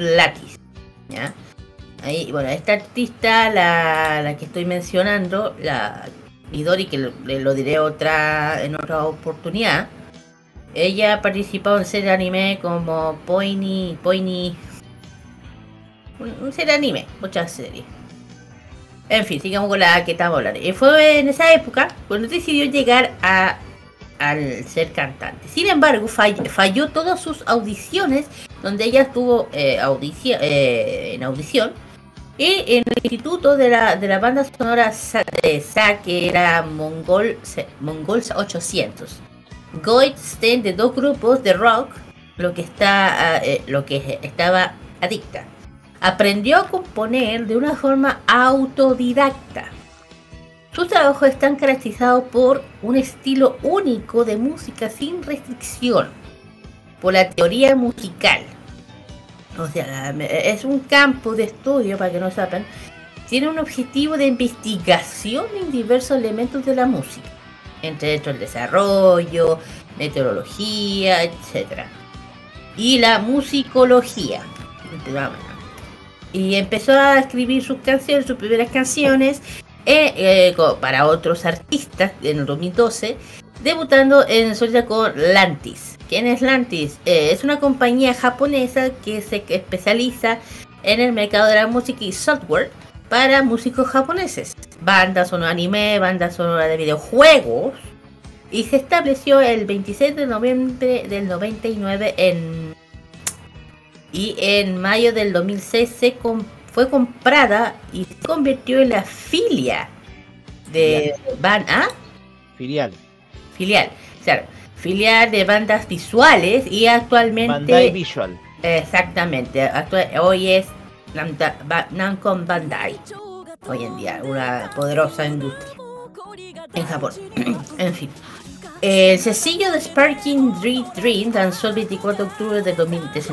La canción titulada se usaría en el tema de inicio del anime de ese año que era eh, Chuni Biyo Demo Koiga Shitai. O sea, ya saben cuál es. Eh, su segundo esencial alternativo salió el 21 de 2013. La canción también titula tema musical de la escena 2023, Sasami-san eh, Gangarandai. Gangarandai. bueno, ella bueno, ha hecho composiciones también de muchas otras áreas del anime. También un tema más, mayorista, futurista también. Eh, alternativo también, ya dije del 21. eh, eh, bueno. No se habla tanto de ella, de hecho no, no estaba buscando su nombre real, bueno, su nombre real. eh, en el, ¿cómo se llama? Está en la página de anime, ¿cómo el nombre de ella? Espérate. Eh, tengo. Sí, mira. Bueno, mientras estaba hablando de ella, eh, acá está, ya la tengo. Bueno, tampoco dice mucho de su nombre real, solo su seudónimo nomás, que es Zack. No, no dice mucho de cómo realmente se llama. Siempre hay artistas que prefieren eh, estar, tener su nombre real en el anonimato. Y bueno, ella es J-Pop y Anison. Y como dice Victoria Lantis, japonesa, eh, pero muy presente, letrista, compositora. Y bueno, muchos de sus temas han llegado a Oricon, ya saben, la posición de Oricon, como el que dije yo, Sparking Dre- eh, Day- Daydreams, el del anime 2012, obtuvo el, el puesto número 8 en 6 semanas en Oricon, ojo, 8. Llegar ahí no es. Y también el anime, el segundo opening que yo dije del anime 2013, tuvo el puesto 25 eh, en la semana 7 del en el puesto número 5 de Oricon. Y ya ahí empezó con, eh, también se empezó a meter ya los el 2014, la última que dije que es de Demon Koi. Ah no, ahí no, ahí no entró.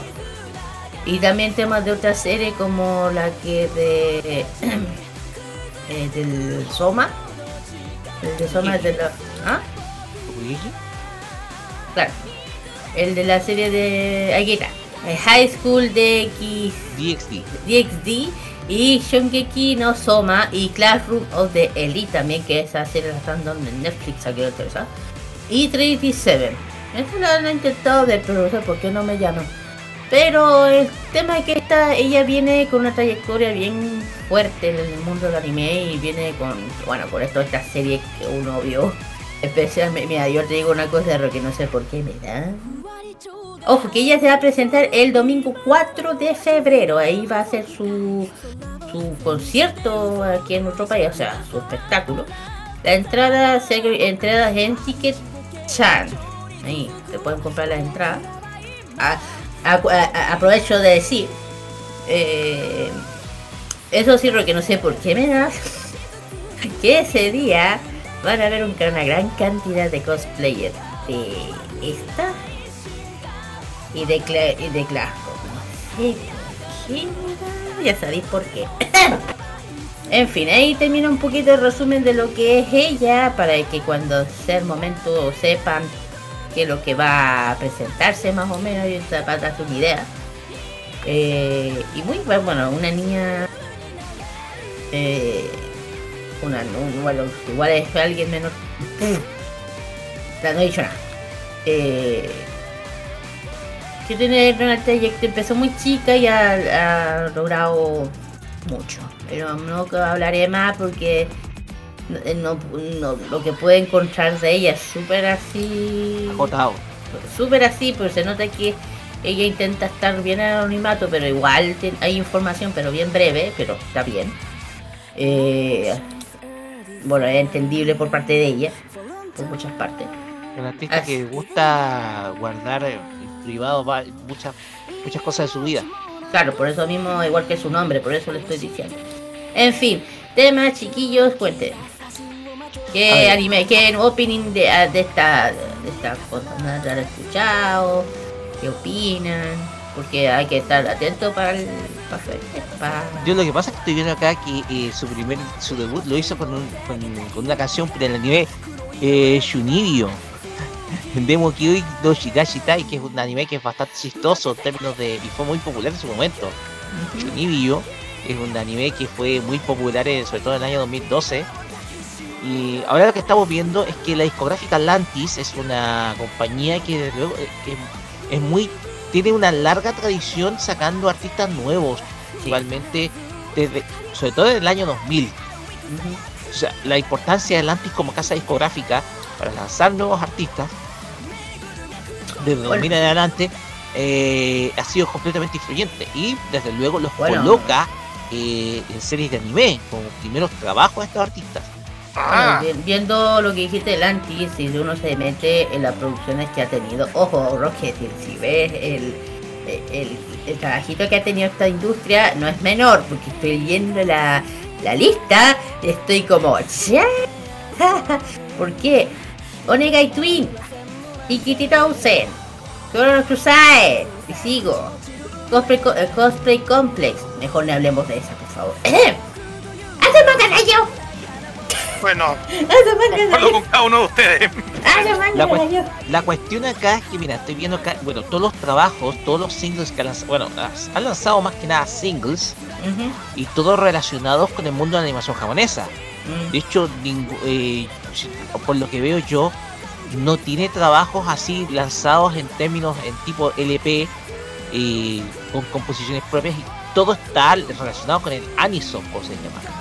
Un poco para diferenciar la temática, el Anison es la interpretación musical, pero vinculada a una serie de animación japonesa. Entonces, toda la carrera de Zack está vinculada con el Anison. Entonces, de hecho, estamos viendo eh, Shunibyo, eh, Sasami, eh, eh, Sasami-san Ganba- Gambaranai, que es otra serie, más o menos del año 2013. También tenemos High School DxD, como lo dijo Kira. Yusha no, eh, no, no voy a nombrar esta, mejor no, no, No. voy a nombrar, muy larga. Eh, y la nueva serie de Shun- Shunibiyo también está, también, está dentro. También está, eh, bueno, y también trabajó, tiene trabajos a nivel compositivo. Porque ha compuesto también canciones para otras series de anime, la misma Shunibyo, con interpretaciones de otros artistas. También compuso canciones para la serie Mirai Nikki, está Hitman Sketch eh, no, Honeycomb, Kinamari Sketch X Honeycomb, eh, eh, Saki Achibaga Gen. Entonces, eh, tiene un trabajo que también está vinculado al mundo de la composición musical para otros artistas.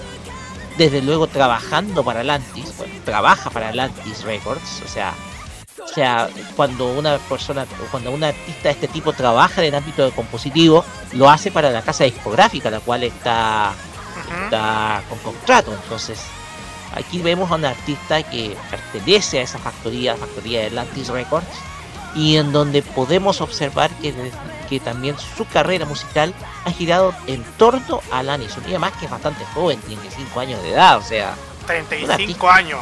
entonces un Oye, artista sí, que es joven. Es joven, bastante sí, joven. Bastante joven. Así es. Bueno, ahí el buen breve de ella, para que uno esté listo para Eh, día. estimado ¡Ay, Danito! Danito, Danito, no se olvide el Danito, Mm. que es el hombre, hombre de música.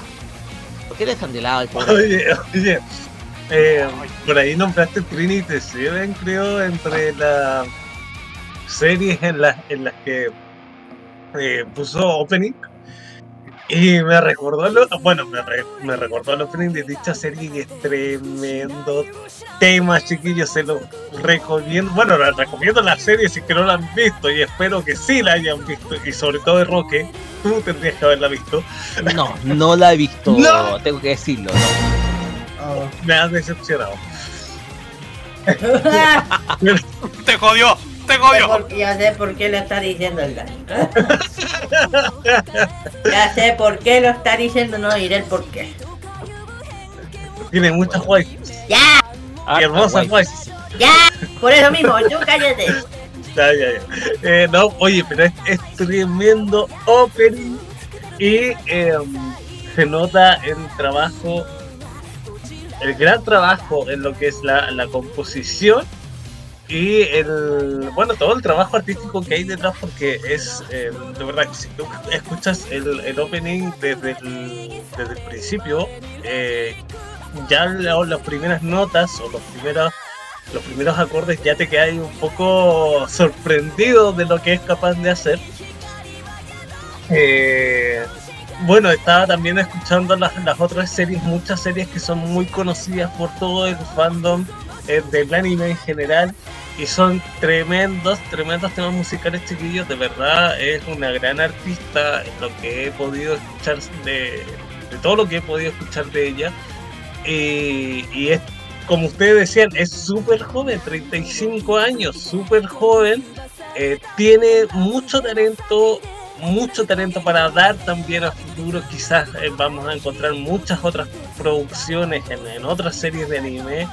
Eh, y sin duda alguna yo creo que vamos a tener de ella para rato. Bueno, hay que decir una cosa, eh, ten- eh, gracias al Anime Expo, que que si no fuese por... eh, no la tendríamos acá, así que yo creo que es un privilegio que ya está en nuestro país, vaya a estar en nuestro país, perdón, especialmente el Anime Expo. Eh, yo tengo fe que va a estar, va a ir muy bien, va a estar, y los chiquillos, los fans lo van a aportar muy bien, yo sé que sí. En fin, termino con el... ¿ah? Claro que sí. Bueno, termino con el tema de Zack, vamos con sus dos temas. El primero justamente tiene que ver con Geki Youro, el opening de High School DxD New, New, la nueva. Y también tenemos Brambert, el opening de Shongeki no Soma no Sa- Sansara, la primera, el primer op, el primera temporada de esta serie. Tercera. Vamos, tercera. Desde, la tercera temporada de Soma, del de Chef. Así que aquí se los dejamos y vamos de nuevo con emprendimientos. emprendimientos.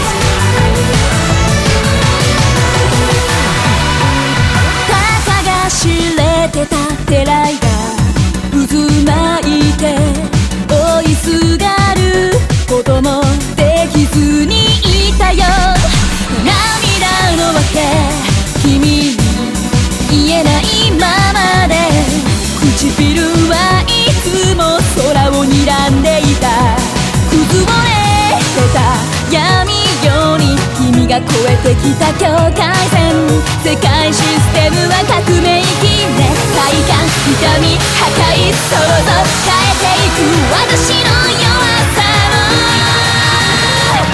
今押し寄せる感情の命がけの愛は甘くないわ。つく。もっと強く。どんな嘘が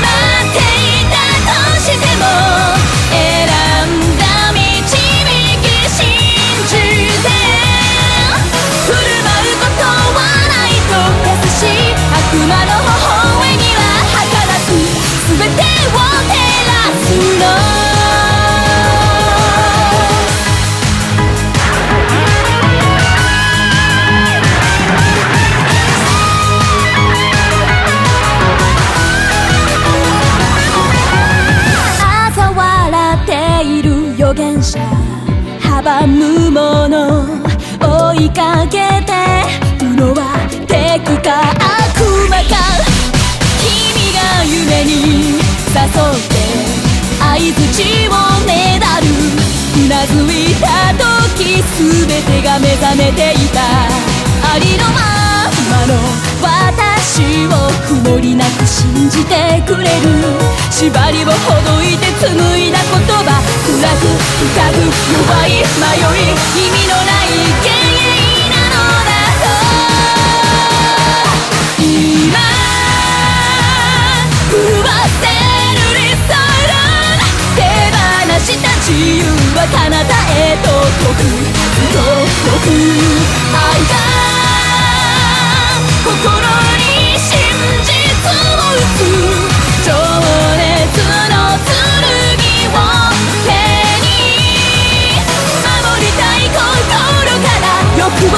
自然に包んででも私はずっとここにいる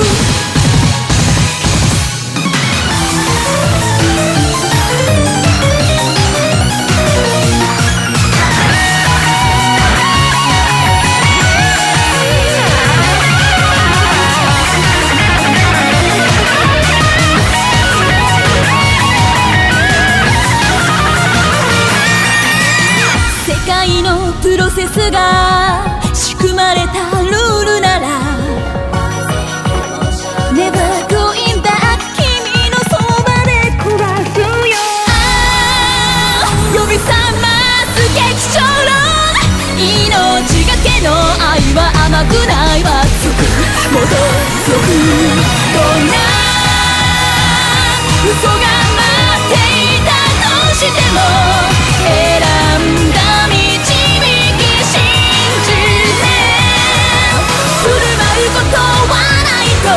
し悪魔の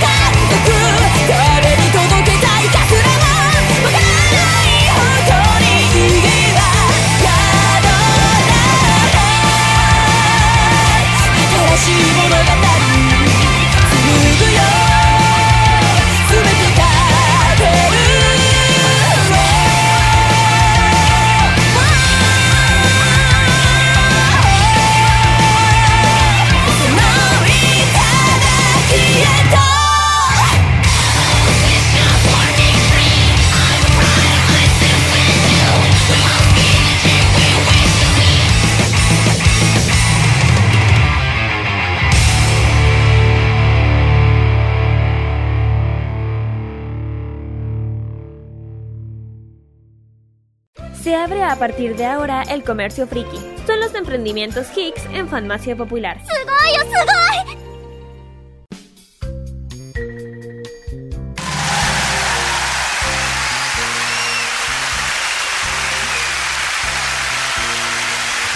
Muy bien, chicos, vuelto ya del Fashion Geek.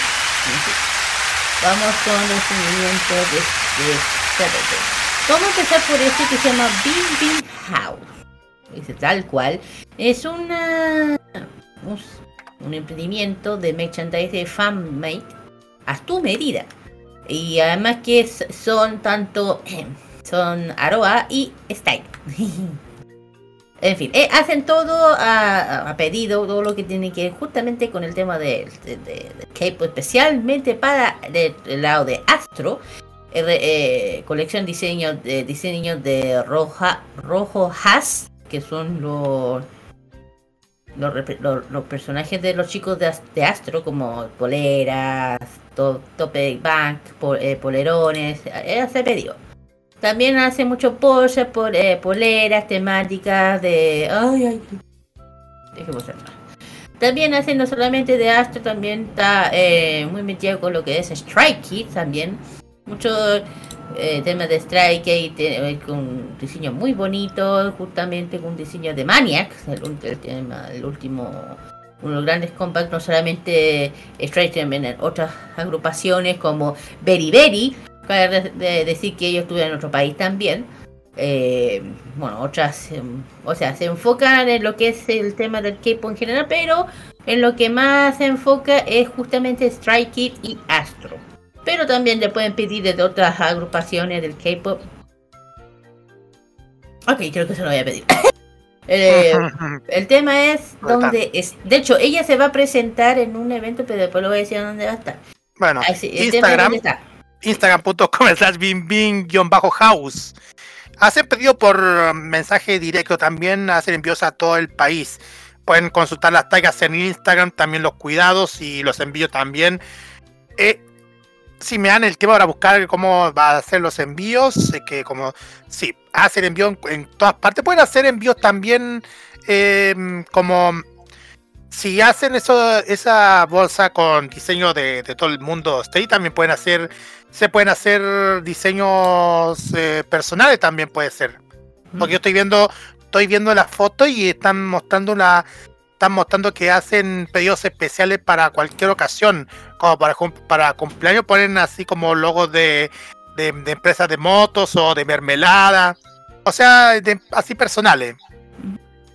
Quién sabe que a lo mejor puede, puede servir. En fin. Vamos al siguiente emprendimiento que se llama Otaku Crazy. Tienda de productos anime, Pokémon, Harry Potter, Kawaii. Atento, Dani. Así porque. Sí, porque, sí, porque hay un montón de productos relacionados con el mundo de Pokémon. Digo esto porque ahí le ofrece un montón de, de juegos de cartas Pokémon, como por ejemplo el March First Battle. Esas dos mini barajas de 17 cartas. También tienen unas versiones en versión escarlata y púrpura, que son versiones Elite.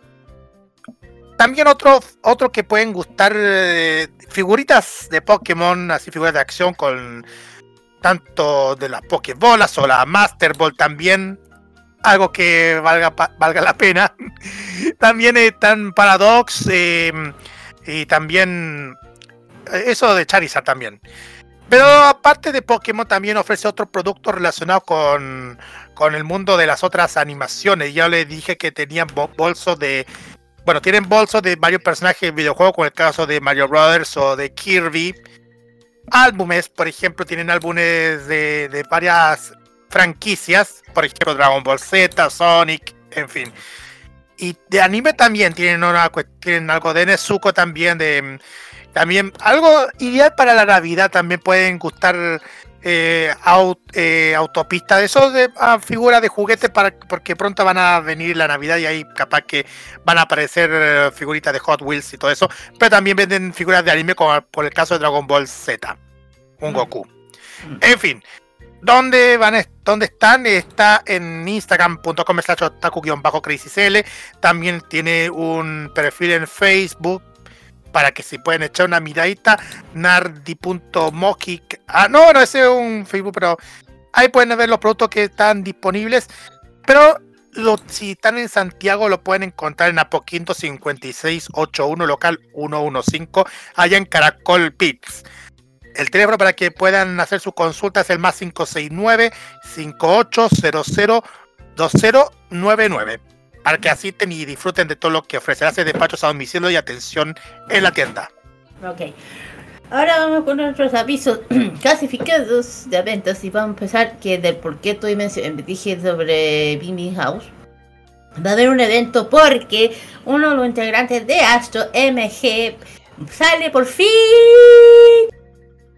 Porque den la bienvenida, porque por fin termina su servicio obligatorio de servicio militar, el gran MG de Astro. Que quieren celebrar, eh, y, y las chicas de Aroa lo van a celebrar como corresponde. Esto va a ser justamente, bueno, fue el 11 de noviembre, perdón.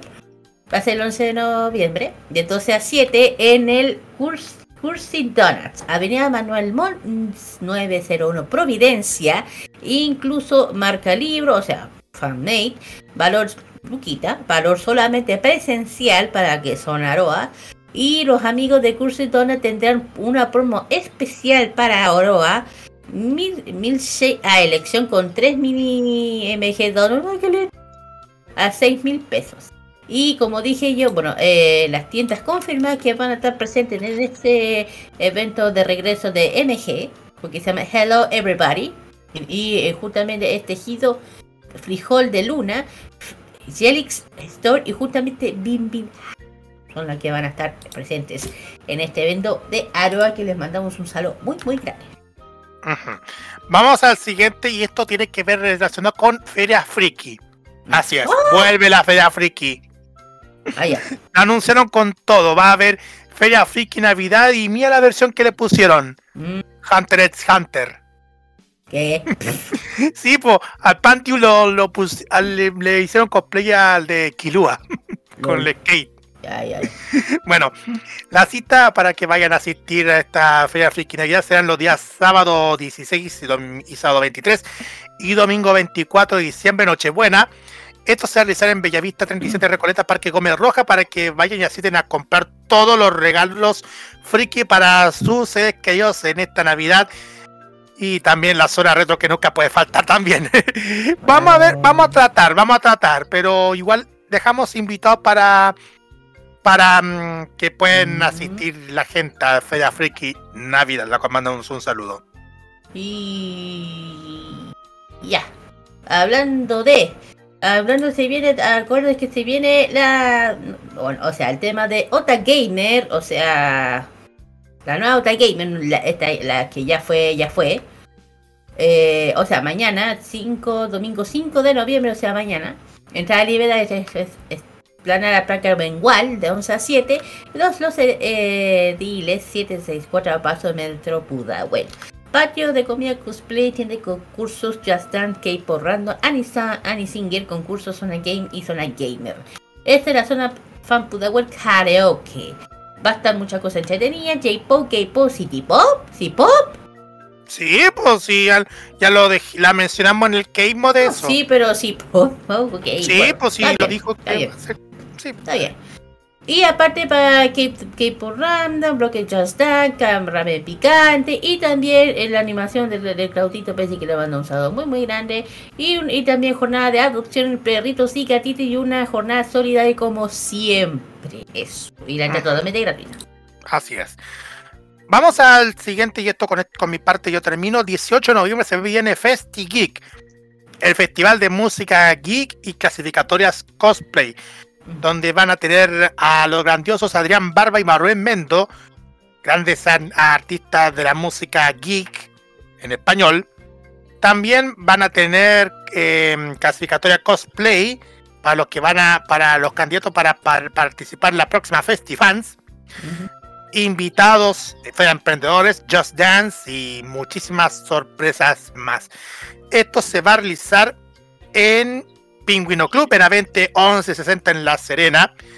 Em, esto va a ser de 13 a 22 horas. La entrada está disponible en festifanchile.com para que compren y, disfruten de este momento friki junto con esto lo que ofrece FestiFans. Y, y un dato no menor, chiquillos, ya se están preparando para la FestiFans de Concepción, que se va a realizar el 18 de febrero del 2024 en Parque Bicentenario. Atentos en las redes sociales de FestiFans. Al Bueno, igual que el yo 4 de febrero de que va a ser en Pingüino Club. Ya, en La Sí. Serena. Así. Aquí, bueno, voy a, a- hijo, a anunciar dos, dos eventos más y ahí termino. Se, acuerda, Ah, se viene mañana la Tomodachi Legend. El domingo, mañana 5 de noviembre, totalmente. Este es el Parque Cultural de Valparaíso. Menos que no puse la otra.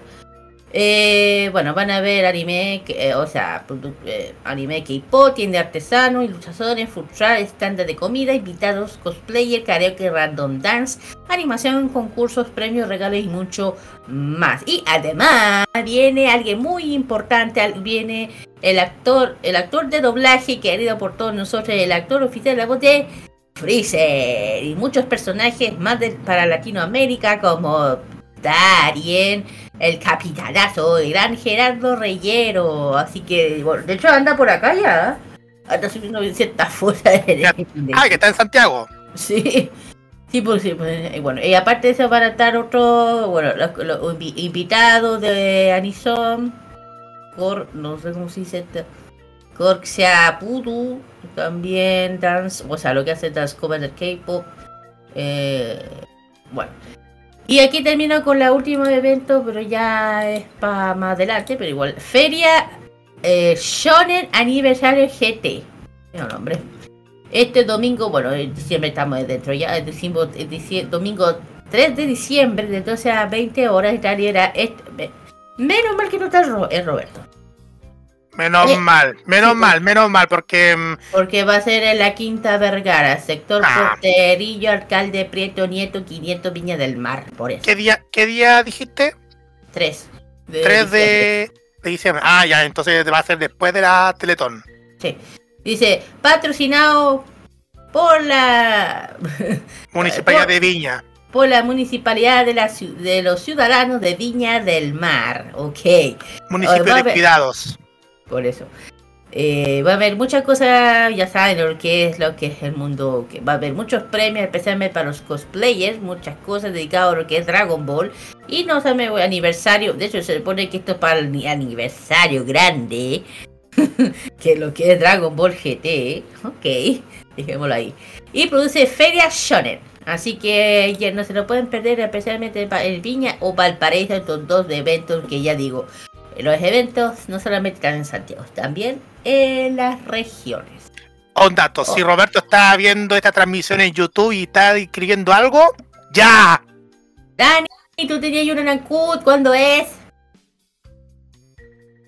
Estudiumai el 2 de diciembre en la ciudad de Ancud y va a tener grandes invitados, cosplayers sobre todo, va a tener muy buenos invitados, chiquillos. Ya.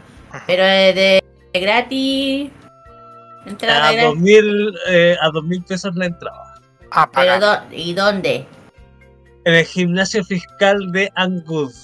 Pero digo, en, en- en- eh, de forma online no se compra, ¿dónde? Ah, ¿dónde se adquieren las entradas? Espérame, dame un segundo que no con, estoy con la información a mano. Bueno, Eh, ahí ahí tiene- Bueno, tienen que buscar la información del evento y a lo mejor ahí sale donde se van a estar vendiendo los, eh, la entrada del evento. Barato, dos luquita. Barato. Así que, pucha, también digo, siempre digo, los eventos no siempre están aquí, también en región y esta vez le tocó Ancud. ¡Por fin! Bueno, oye, manda- oye, igual mandamos un saludo especial a toda la gente que está que también asistió eh, hoy día al- a la Expo Hobby. Saludamos a toda la gente. Sí, especialmente a mi momolita preciosa. Le vamos a dar un beso a mi niña. Así, y aquí dejamos los emprendimientos, los avisos clasificados, vamos con las canciones. Aquí yo me meto en mi mundo y ¿saben por qué?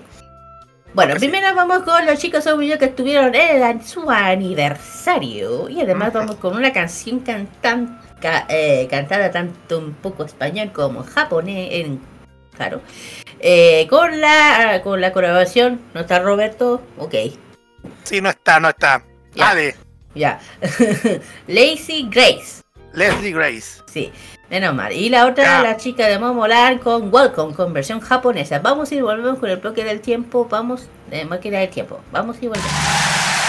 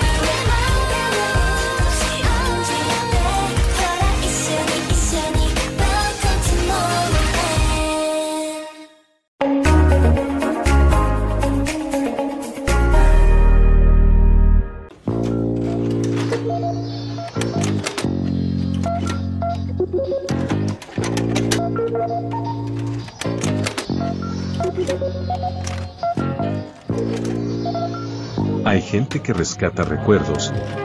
Hay gente que desea revivirlos. La comunidad de archivistas une a esta gente al menor costo posible. En eso estamos, fomentando la preservación, la transmisión de vivencias y todas las acciones que nos permiten rescatar recuerdos perdidos para usted y nuestra comunidad. Comunidad de Archivistas, Acción para el Rescate.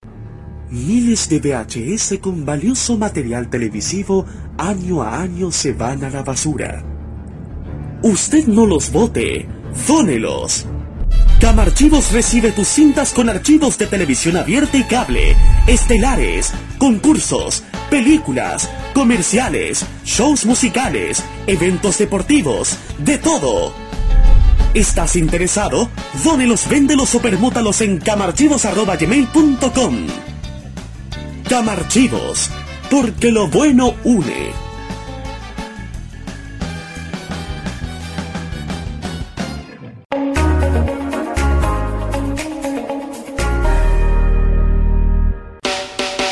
Noticias, información y opinión de una manera divertida e irreverente. Vive informado solo por Modo Radio, programados contigo. Es hora de viajar por el pasado animado de Japón. Roque nos guía a través de la máquina del tiempo en Farmacia Popular.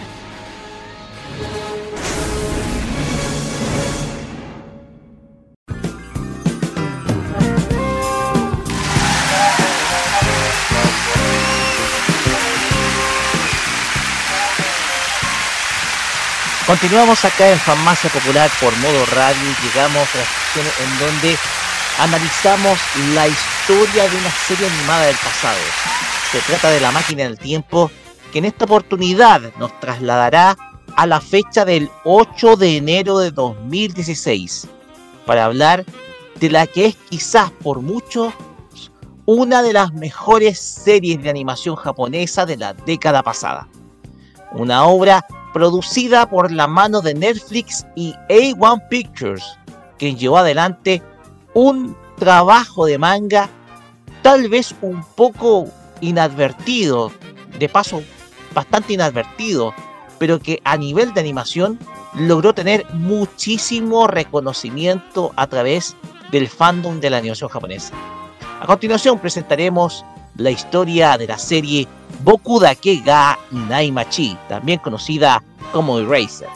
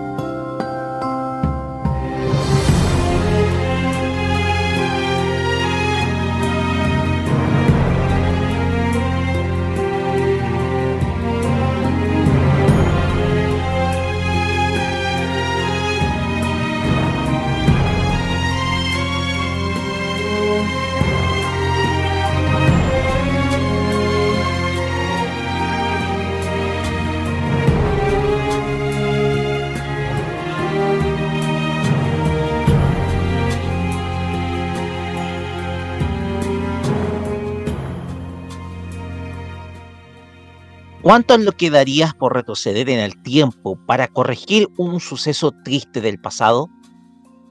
Cuando un adulto comienza a entrar a la etapa de los 30 años, da comienzo una serie de acontecimientos que provocan diversas sensaciones como el arrepentimiento por todas aquellas cosas que podría haber hecho en el pasado, o no ser ese superhéroe que siempre soñó ser desde que era niño.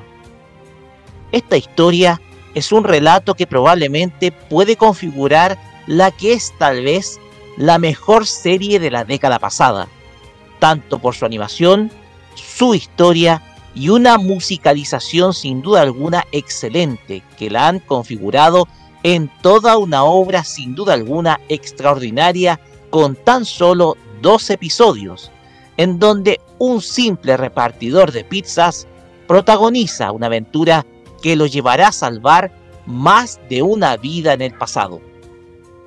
Esta semana en la máquina del tiempo viajaremos a la fecha del 8 de enero de 2016 para hablar de una obra primero llevada al manga y posteriormente a través de sus episodios llenos de suspenso y emoción, los cuales construyeron un trabajo animado de excelencia de la mano de A1 Pictures y Netflix. Esta semana hablaremos de Boku Dake ga Inai Machi, mejor conocido en Occidente como Erased, desaparecido. Es el mes de mayo de 2006. En un, editor, un edito, en un editorial se rechaza el trabajo presentado por un joven aspirante a mangaka que busca dar inicio a una carrera hecha en base al trabajo artístico. Se trata de Satoru Fujinuma, un adulto joven de 29 años de edad a quien una vez más le cierra la puerta hacia su mayor deseo en la vida, que es vivir del arte. Defraudado por este nuevo rechazo, vuelve a su hogar, en donde se encuentra sorpresivamente con su madre Sachiko, quien llega desde Hokkaido para poner un poco más de orden a su apartamento en la capital, cocinarle como lo hacía cuando era un niño y consolarlo por este nuevo fracaso en su intento de vivir de sus creaciones artísticas. Y es que Satoru es un tipo que ha vivido desde siempre con el arrepentimiento desde niño, donde siempre deseó ser un héroe. Sin embargo, el asesinato de una compañera de clase en el pasado le generó una enorme carga personal, pues según él, podría haber hecho algo para salvarla. En tanto, Satoru vive trabajando como un repartidor de pizzas, a la espera de tener una nueva oportunidad como dibujante en la industria del manga. En su trabajo, se hace amigo de Airi, una joven estudiante de 18 años quien se dedica a levantarle los ánimos en cada momento en que se encuentra apesadumbrado. En medio de ese arco personal, Satoru guarda un secreto con el cual vive desde su paso a la adultez, y es que tiene el don divino de efectuar regresiones a través del tiempo que le permiten ver por un lapso máximo de 5 minutos algún presunto acontecimiento trágico y que le han permitido evitar varios sucesos fatales a su alrededor. Esto le ha permitido que Airi le coloque el apodo de héroe, a lo cual él contesta que hubiera dado todo para evitar la muerte de Kayo, una compañera de clase de tan solo 10 años, y también de Hiromi, uno de sus mejores amigos de la primaria. Ambos en el año 1988 fueron víctimas de un asesino en serie de niños, donde un joven llamado Jun Chiratori, amigo del protagonista en el pasado, terminó siendo el único acusado de estos hechos, siendo, que a pesar de que se declarase inocente por todos estos actos. Y es que lo que caracterizó al asesino en aquel momento es su inteligencia, dejando pistas falsas con el propósito de culpar a otro y así liberarse silenciosamente de todo este inconveniente yéndose a otra ciudad. A la salida del supermercado, Satoru tiene otro episodio de regresión, dando espacio a otro posible suceso trágico el cual extrañamente no llega a ocurrir. Usando su lógica, trata de ver algo extraño en medio de un paisaje aparentemente tranquilo. Sin embargo, su madre, quien en el pasado trabajó como reportera en un canal de televisión local, comienza a saber exactamente lo que sucede. Y es que en ese momento se dio cuenta que el asesino de los tres niños del año 1988 está presente en la ciudad. Satoru, al llegar a su departamento, se encuentra con la trágica sorpresa de que su madre ha sido apuñalada por un desconocido muriendo en el acto. A pesar de descubrir el cuerpo de su madre y entrar en un pánico ante, ante, este suceso, la policía lo termina inculpando injustificadamente y persiguiendo como el principal sospechoso, tratando de escapar en medio de, esta desesperada situación.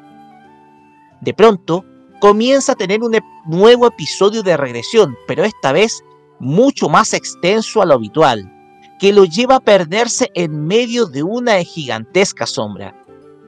Al despertar, ve que está nevando y que un niño pasa por su lado y le saluda. Al observar, ve que su tamaño es mucho menor, y es que su regresión lo llevó nuevamente al mes de febrero de 1988, fecha donde ocurren todos los acontecimientos vinculados al asesinato de los niños de esa época.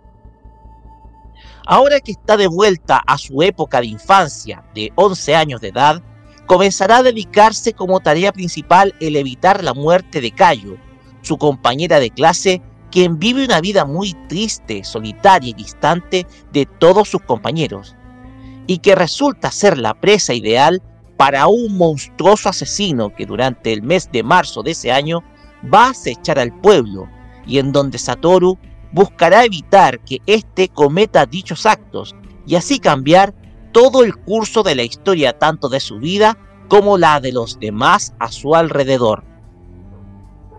Ya dicho la reseña, pasamos ahora a los personajes.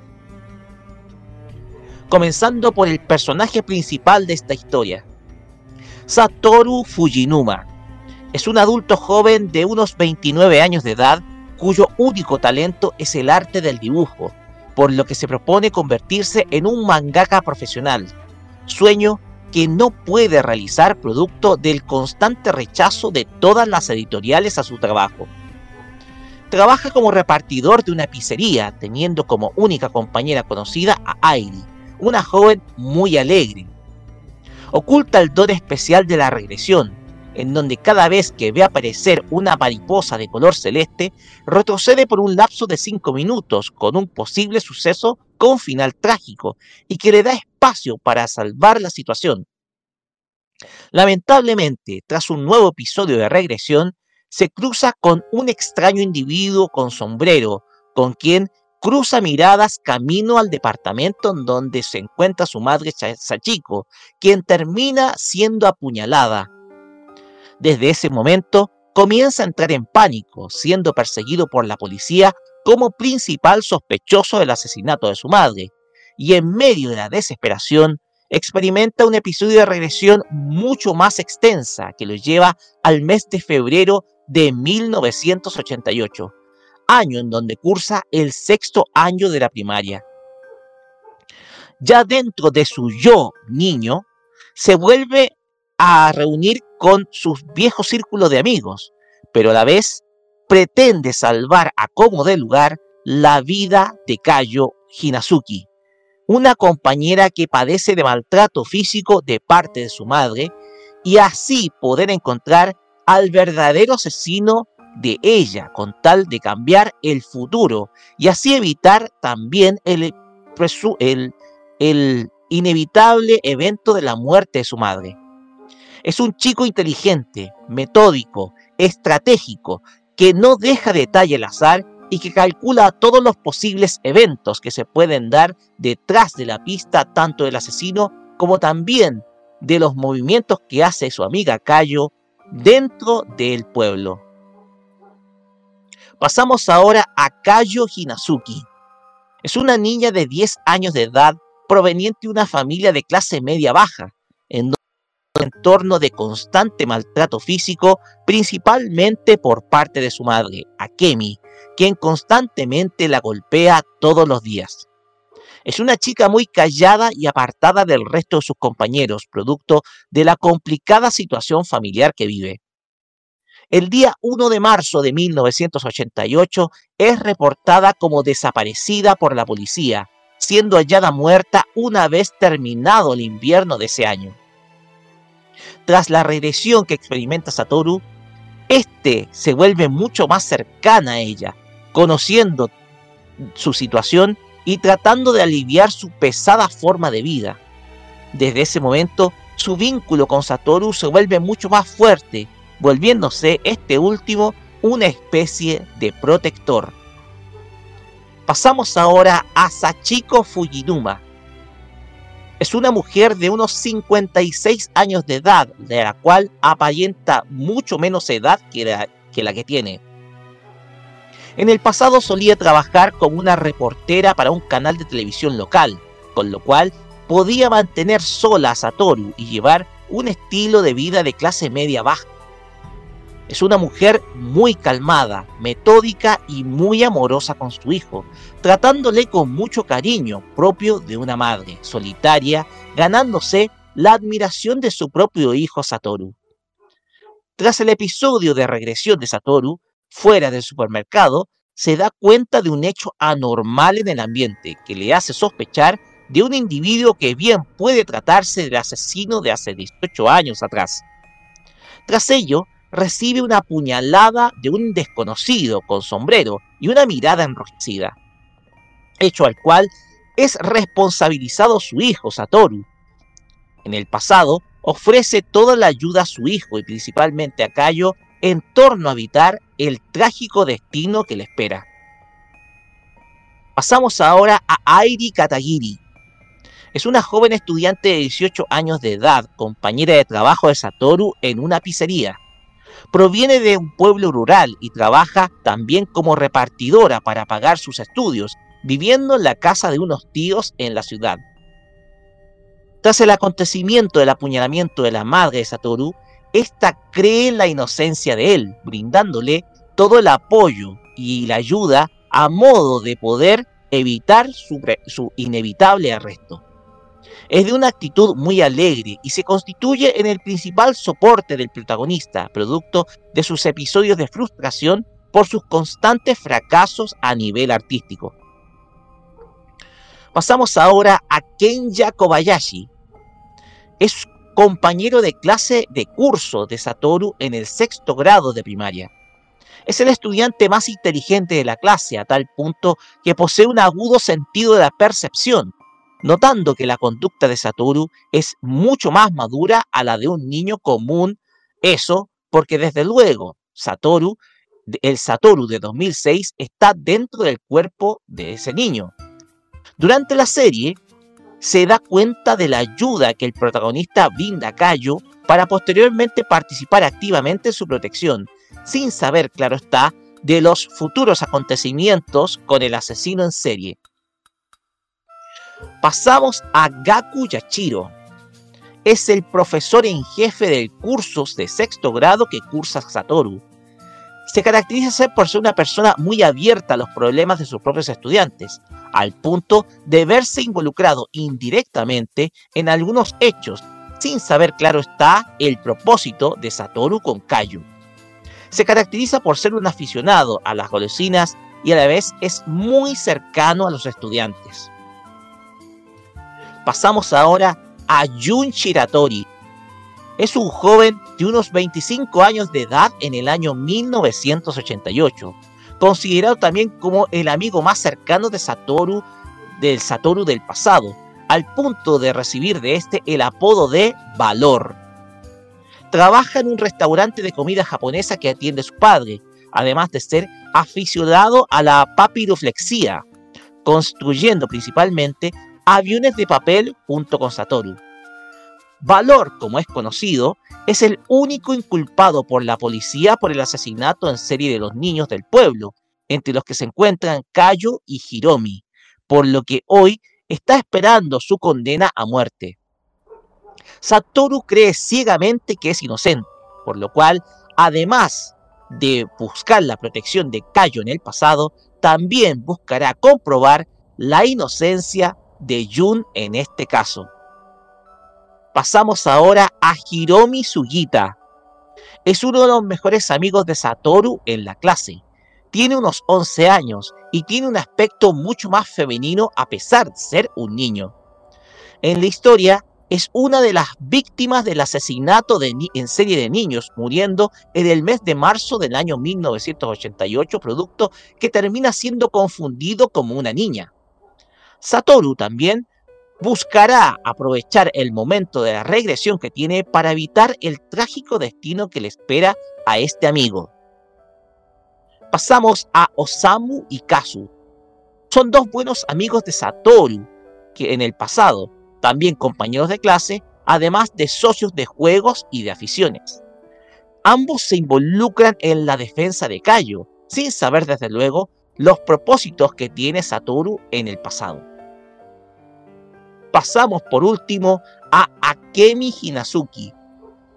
Es una mujer de unos 29 años de edad y madre de Kayo. Se caracteriza por ser una mujer muy fría y violenta con su hija, siendo quien le proporciona todas las heridas de cada uno de los episodios de maltrato, incluyendo el mantener a su hija castigada y encerrada en un viejo galpón completamente desabrigada en medio del frío invierno. Akemi estuvo casada en un principio con otro hombre, quien solía ser muy violento con ella, maltratándola para después volver a comprometerse con un tipo alcohólico e indiferente a sus actitudes. Akemi dentro de la historia se opone a que Kayo se relacione con los compañeros de clase y principalmente con Satoru y su madre, quienes ve como una amenaza, producto que buscan, según ella, poner a su hija en su contra. Boku Dake ga Inaimachi es una serie de anime de dos episodios producida por el estudio A1 Pictures junto con Netflix, basada en el manga original del autor Kei Sanbe, el cual compiló nueve todo tomos editados por la editorial Kadokawa Shoten. La serie se emitió por el canal Fuji TV entre los días 8 de enero y 24 de marzo de 2016 bajo la dirección del destacado Tomohiko Ito y difundida a nivel internacional por la plataforma Netflix. Esta serie ha sido considerada por muchos como una obra maestra del anime, producto de su trama, la cual mezcla misterio, suspenso y un thriller psicológico, junto con una buena calidad de la animación y principalmente una musicalización notable de parte del maestro Yuki Kayura. Además, la crítica considera que esta serie tiene el mejor opening y ending de la década del 2010, bajo la interpretación de Asian Kung Fu Generation y de Sayuri respectivamente. La obra, en primer lugar, ilustra una crónica de una época muy siniestra en la historia de Japón, como lo es la segunda mitad de la década de los 80, la llamada última etapa de la era Showa, la cual se caracterizó por la gran cantidad de asesinatos en serie, principalmente de mujeres, siendo quizá uno de los casos más emblemáticos el caso de Junko Furuta, estudiante japonesa asesinada en el año 1989 por una banda de hombres y otros, y otros asesinatos similares producidos en esa época. No es coincidencia que la serie tome como referencia de tiempo el año 1988, pues coincide con esta etapa y ejemplifica este tipo de casos, los cuales en algunos casos han quedado completamente impunes y sin culpables. Es más, en la historia se puede ver que el verdadero asesino permanece en el más completo misterio, siendo acusado un inocente, como mencionamos, Jun, apodado Valor, quien, quien debe pagar con su propia vida los crímenes de otro. En ese sentido, la historia nos invita a investigar sobre quién puede ser el verdadero asesino de las niñas en ese año.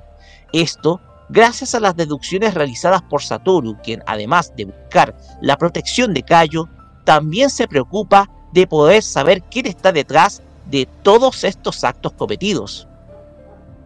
Desde luego, esta serie también ilustra la dura realidad de las familias de clase media baja en el Japón durante finales de la década de los 80.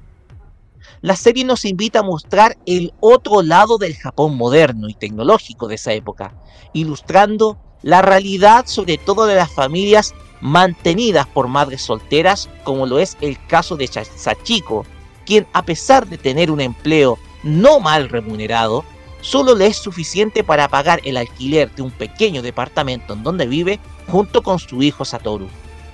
Si viven una vida sin grandes lujos, si bien viven una vida sin grandes lujos, Sachiko sabe bien que puede entregarle todo el amor a ese hijo que adora por su inteligencia y por su creatividad. La otra cara se encuentra en Akemi, quien solo se dedica a entregar maltratos a su hija Kayo, cuyo cuerpo se encuentra cubierto de moretones por los golpes que le propicia su madre. Este contraste de ambas mujeres nos sirve para ilustrar dos caras de una misma moneda. El cómo la pobreza puede ilustrar casos como los de Satoru, quien recibe todo el afecto de parte de su madre, mientras Kayo, en un mismo ambiente, solo recibe golpes. Esto último, la serie ilustra la realidad del maltrato infantil, el cual en ese entonces, en esa época, era algo mucho más que frecuente en diversas partes del mundo. Pero el principal foco que nos muestra Erased, como también se denomina la obra en Occidente, es la temática de la regresión en el tiempo y las constantes situaciones de vu que en varias ocasiones solemos vivir. Sabemos que es completamente improbable el hecho que las personas experimenten nuevamente situaciones del pasado. Sin embargo, existen casos relacionados con la psiquiatría en donde es posible, a través de un trance, poder proyectar sucesos de la vida del pasado personal a un momento presente. Lo de Satoru surge de un deseo propio de corregir una situación en donde lo que busca es salvar una vida que él, que él en su momento ignoró y que terminó con el arrepentimiento eterno de su persona. Luego de experimentar esta situación, emplea es- este trance regresivo en su etapa de niño de 11 años para poder hacer algo en ayuda de Cayo, aunque al final le termina trayendo consecuencias en el futuro durante la obra. En caso personal de cada uno de ustedes, ¿qué situación buscarías corregir del pasado si tú fueras Satoru? Por último, esta serie destaca el valor de la figura femenina dentro de la sociedad, considerándola como una figura fuerte, acogedora y permanentemente eh, otorgadora de afecto y soporte. Algo que se ilustra en los personajes de Sachiko, la madre del protagonista, quien en el paso, en el paso de la obra ayuda a su hijo a proteger a su amiga Kayo. Está Airi, la compañera de trabajo de Satoru, una persona que le trae felicidad a la vida, sobre todo en cada, en cada día a día. Y por último está Kayo, quien le entrega de manera recíproca toda su calidez y, y bondad en agradecimiento por entregarle los momentos más felices de su vida.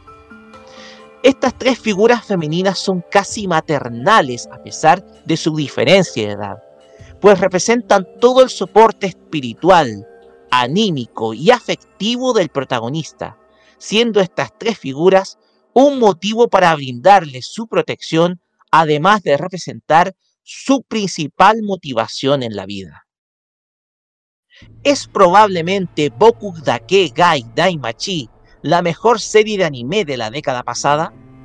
Su historia llena de misterio y suspenso, combinado con elementos propios de la ciencia ficción y el peor supuesto, o sea, y, y por supuesto la espiritualidad del sintoísmo en Japón, nos hace ver que esta historia, que esta obra, está repleta de una excelencia tanto a nivel animado como a nivel musical.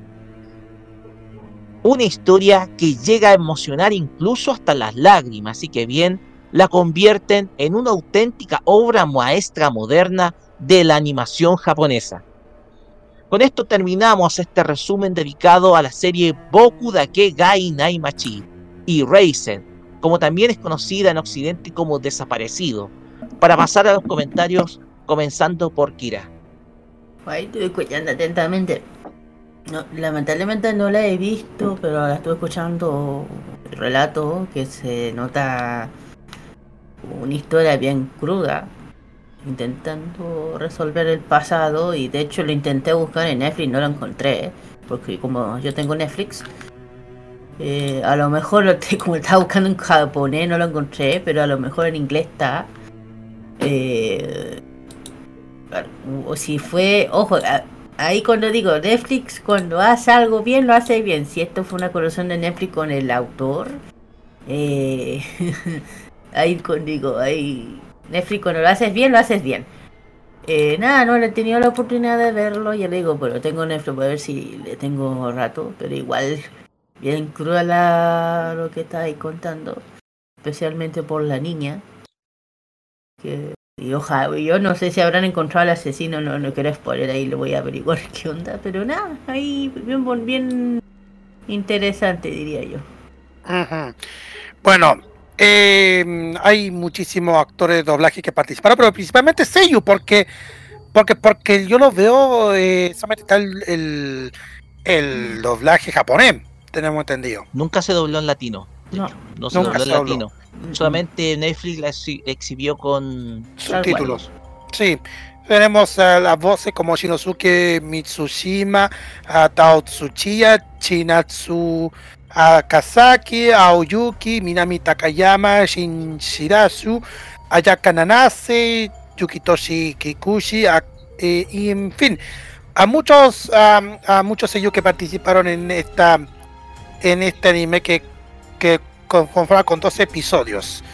Y bueno, ya saben eh, que forma parte de la programación nocturna de la cadena Fuji TV entre el, durante enero hasta marzo de 2016. Ese es un detalle. Dani, Danito. Oye, me. me. Me siento un poco identificado con el prota en algunas cosas. Algunas cosas. Así que eh, no he visto esta. No he visto esta serie.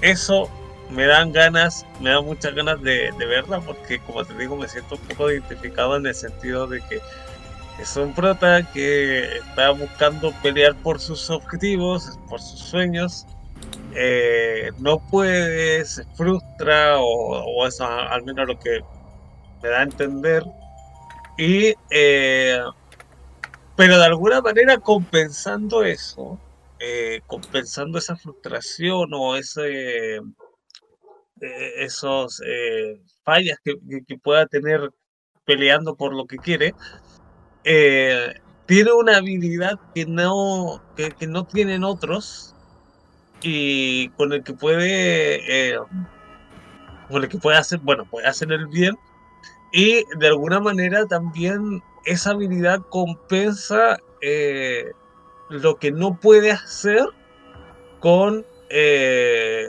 con su habilidad como mangaka. No, no lo sé, lo siento como un poco así. eh, eh, falla como, quizás falla como mangaka, pero tiene una habilidad que le permite al menos poder ayudar a otros.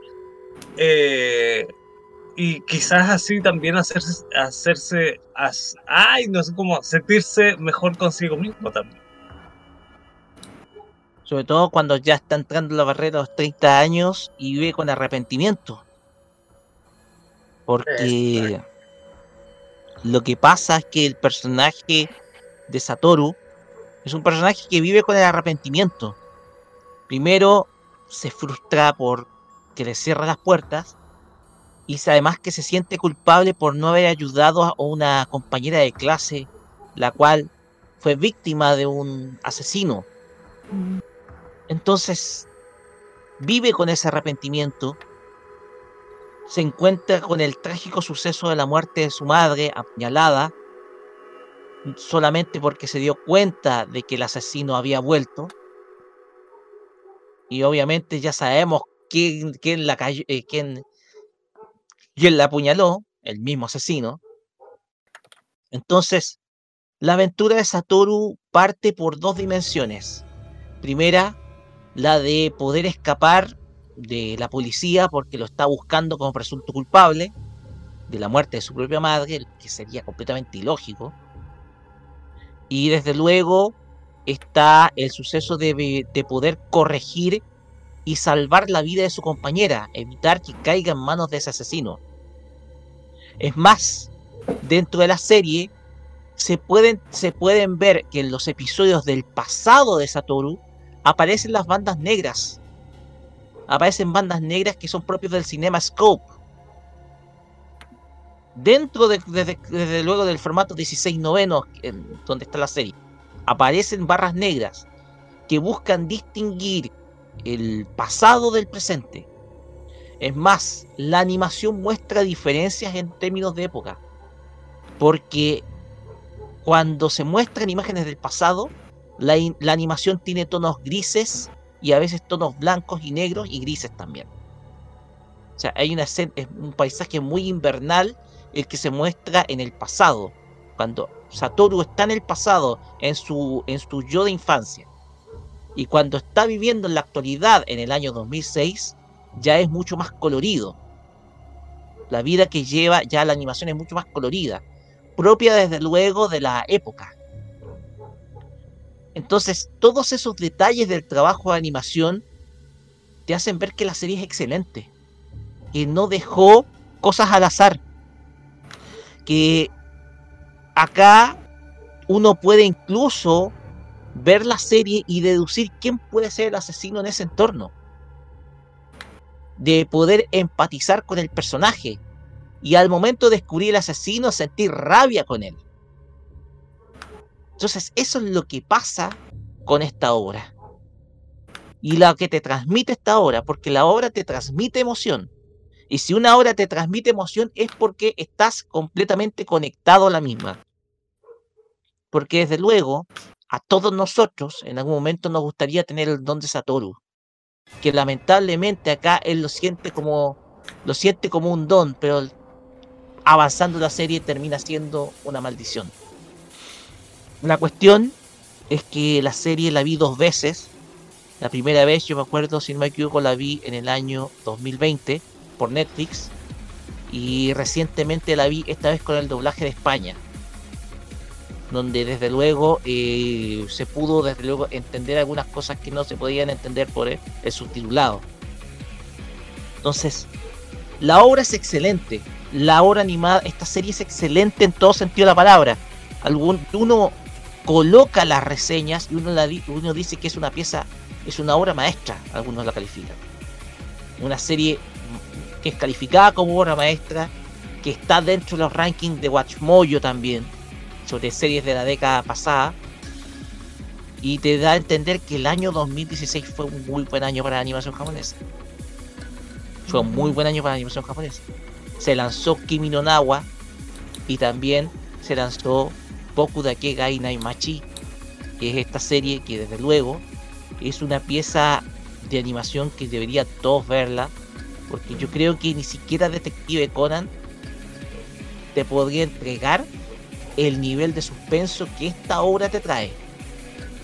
Porque aquí somos testigos desde luego de cómo una niña sufre, como lo es Cayo, cómo una serie de estudiantes de primaria son asesinados, según la historia oficial, pero tienen a alguien acá que quiere hacer algo para evitar esas circunstancias. Es Saturno. Yo sueño siempre fue el de ser como los héroes del Tokusatsu, que era siempre su deseo cuando niño. Y por eso es, eso a él le inspiró a seguir el camino de vivir del arte, porque era un buen dibujante, pero desgraciadamente ya entrando a la edad de los 29 años le cerraron todo paso. Ahora bien, el trabajar en la pizzería le hizo bien, porque logró conocer a Airi, y ahí se puede ver un chipeo entre ambos, claro está. Pero desde luego, eh, yendo al, al concepto propio de la obra, la obra es notable, la música es maravillosa, el opening es fantástico y el ending también es fantástico. O sea, tú encuentras en rankings el opening y está en todos los rankings de mejores openings del, del siglo XXI. Así que eso, muchachos. Les invito a verla. Veanla. Y la trama, y ojo que la trama es bastante cruda también. Demasiado cruda. Sí, es una trama bastante cruda. Pero bueno, ahí una gente vaya Siempre a suelen bien. aparecer joyas. eh, joyas de la animación japonesa que desde luego pueden destacan por encima de otras. Pues bien, terminamos esta máquina del tiempo y vamos a pasar a la música, porque vamos a escuchar opening y ending de esta serie. Primero escucharemos el opening, la canción Re Re, interpretada por Asian Kung Fu Generations, opening de Boku Dake Gai Naimachi. Y de- posteriormente escucharemos el ending a cargo de Sayuri, esto es Sorewachi Sana Hikari no Yuna. Aquí. En Farmacia Popular, vamos y volvemos con el Asian Top.「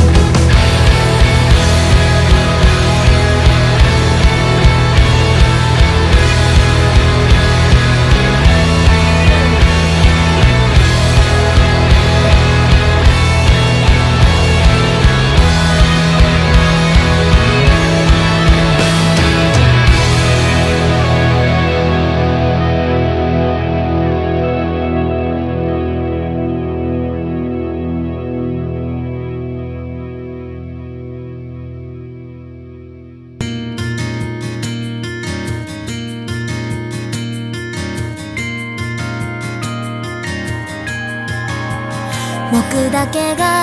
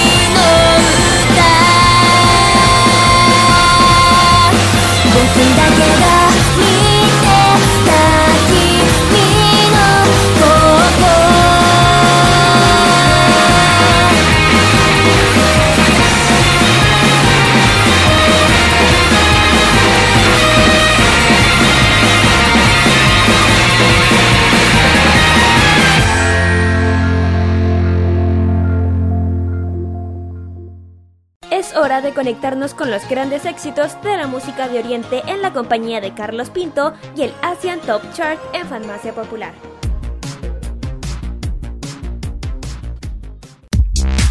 Esta semana la Asian Top Chart está trayendo lo mejor de los éxitos que han sonado esta semana en Japón según la lista de Billboard.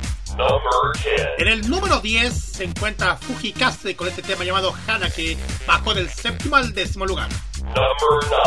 Bajando el octavo al noveno está Tatsuya Kitani con el tema Where Our Blue Is. Octavo puesto para Shai Tao P con el tema Rend the Ball.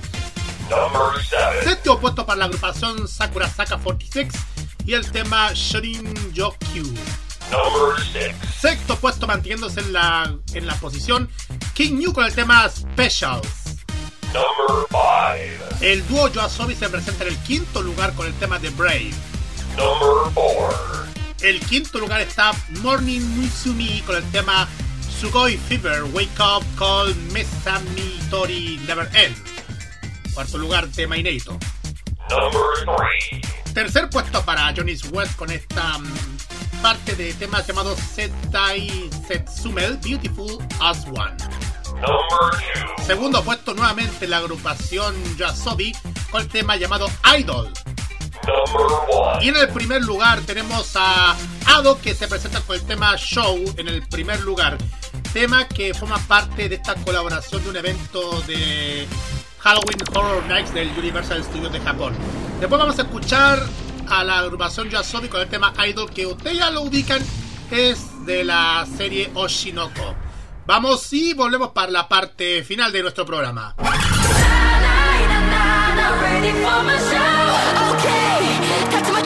Joe. Listen.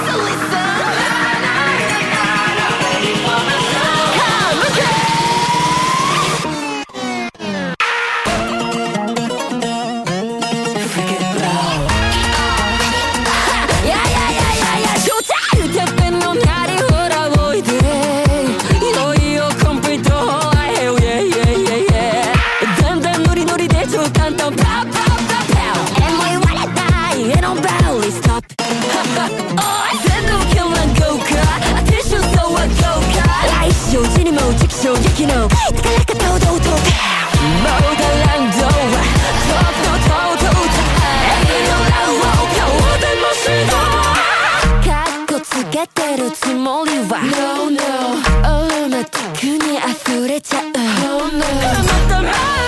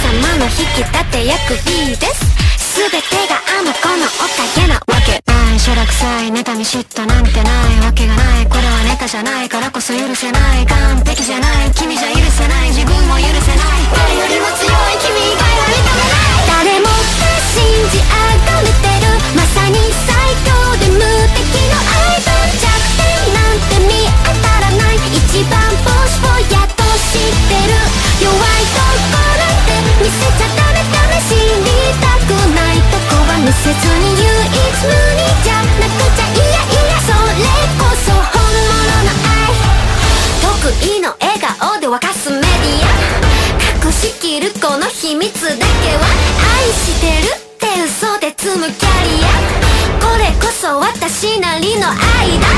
流れる汗も綺麗なアクアルビーを隠したこのまぶた歌い踊り舞う私はマリアそう嘘はとびきりの愛だ。誰かに愛されたことも誰かのこと愛したこともない。そんな私の嘘がいつか本当になること。つかき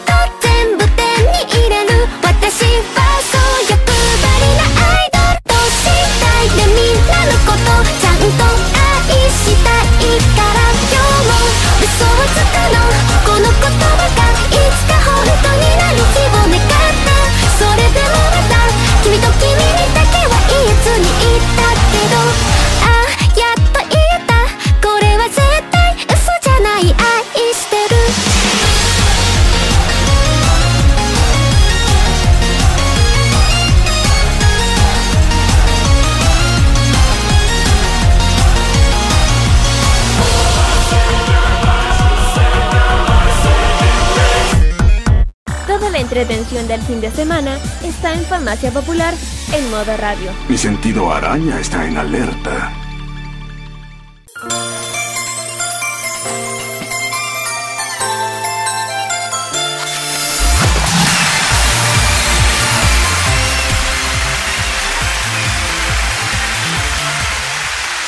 Manera finalizamos esta farmacia popular acá en modo radio.cl con conversaciones detrás del micrófono y e ideas que es mejor no detallar.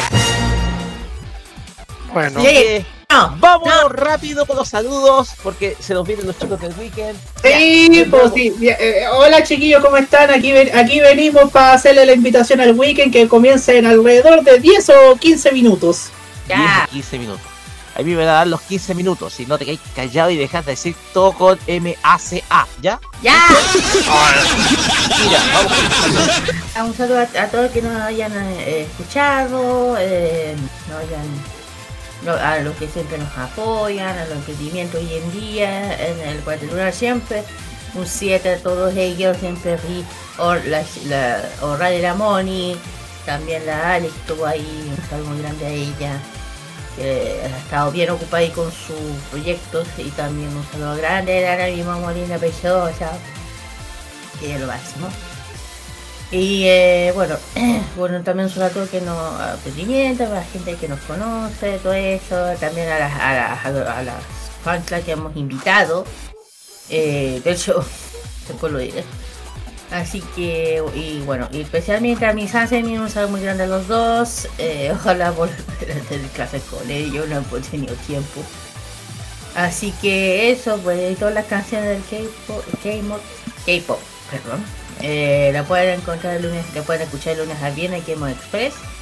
Eh, desde lunes a viernes, de las 5 de la si, si desean una especial, solamente lo que tiene que mencionar como por fin, ver pronto. Pero pronto. Daniel Bublé, vamos con sus saludos. Ah, un saludo a toda la gente de Ancud, a mis amigos, a mis eh, compañeros de trabajo también, a la comunidad de Chile que siempre me mando un abrazo gigantesco a todos ellos. Y pues nada, creo, no sé si se me está quedando algo en el tintero o alguien.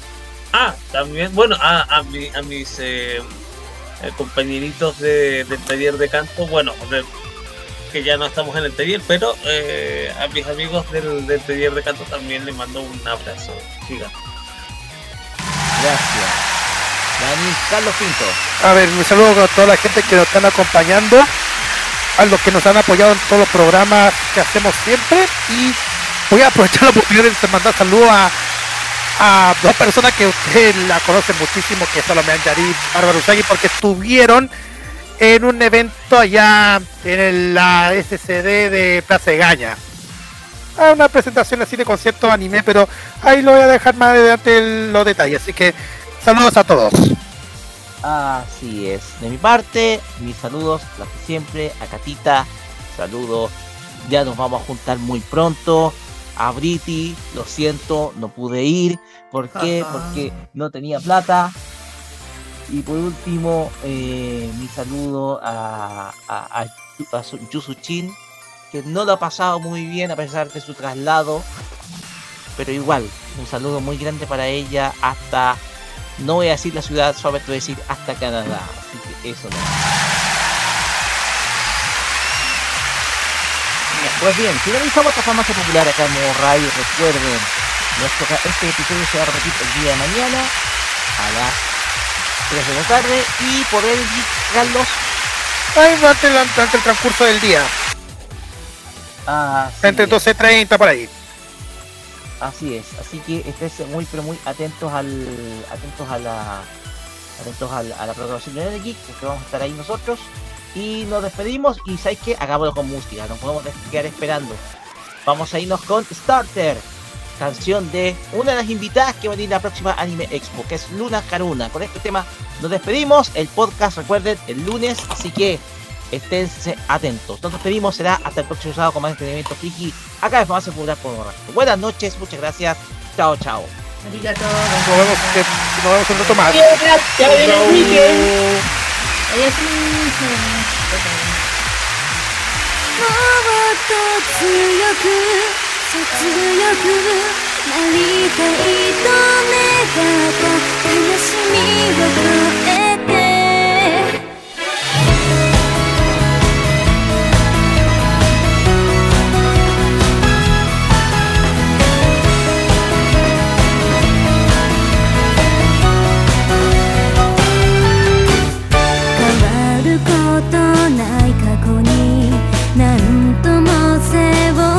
てた誰にも見せられない。傷を隠したままずっと溢れ出したこの痛みは全て一人で抱きしめる。いつか消えるぬくもりなら一つ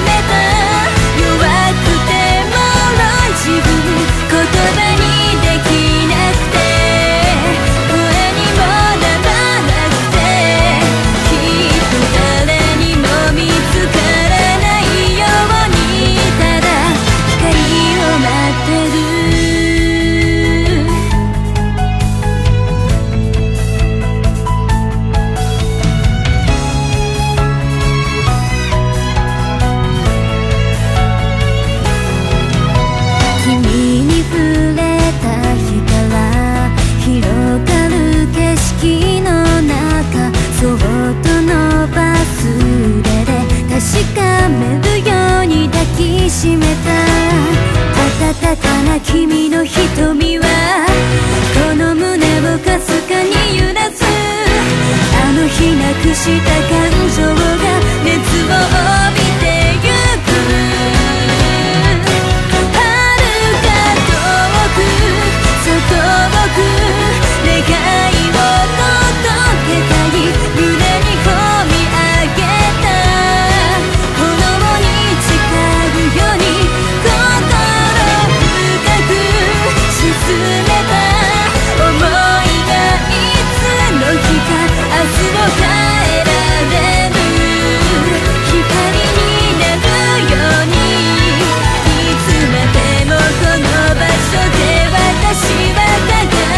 get you.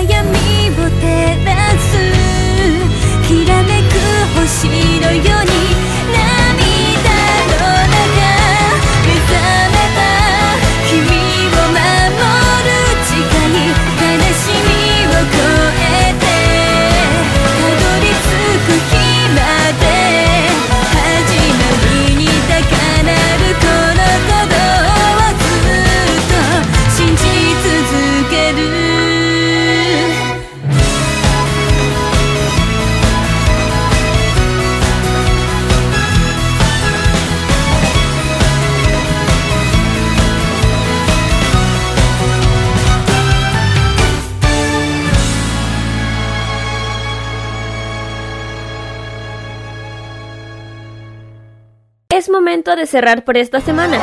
Se acabó. Todo, todo, todillo. Vete de aquí a ser feliz. Pero no te preocupes. El próximo sábado te seguiremos trayendo todas las novedades del mundo del anime, el manga, la música asiática y todo aquello que enloquece a los fans de lo friki. Fanmasha ni Se cierra por esta semana la Farmacia Popular en modo radio. Hasta pronto, Patria Friki. ¡Adiós! La vista! ¡Aloha! ¡Adiós! ¡Adiós todo el mundo! Nos vemos. Sayonara, maestro. ¡Hasta luego! ¡Adiós! ¡Ahí se ven! ¡Adiós! ¡Amor! ¡Hasta nunca, pueblo Rabón! Las opiniones emitidas en este programa son de exclusiva responsabilidad de quienes las emiten y no representan necesariamente el pensamiento de modoradio.cl.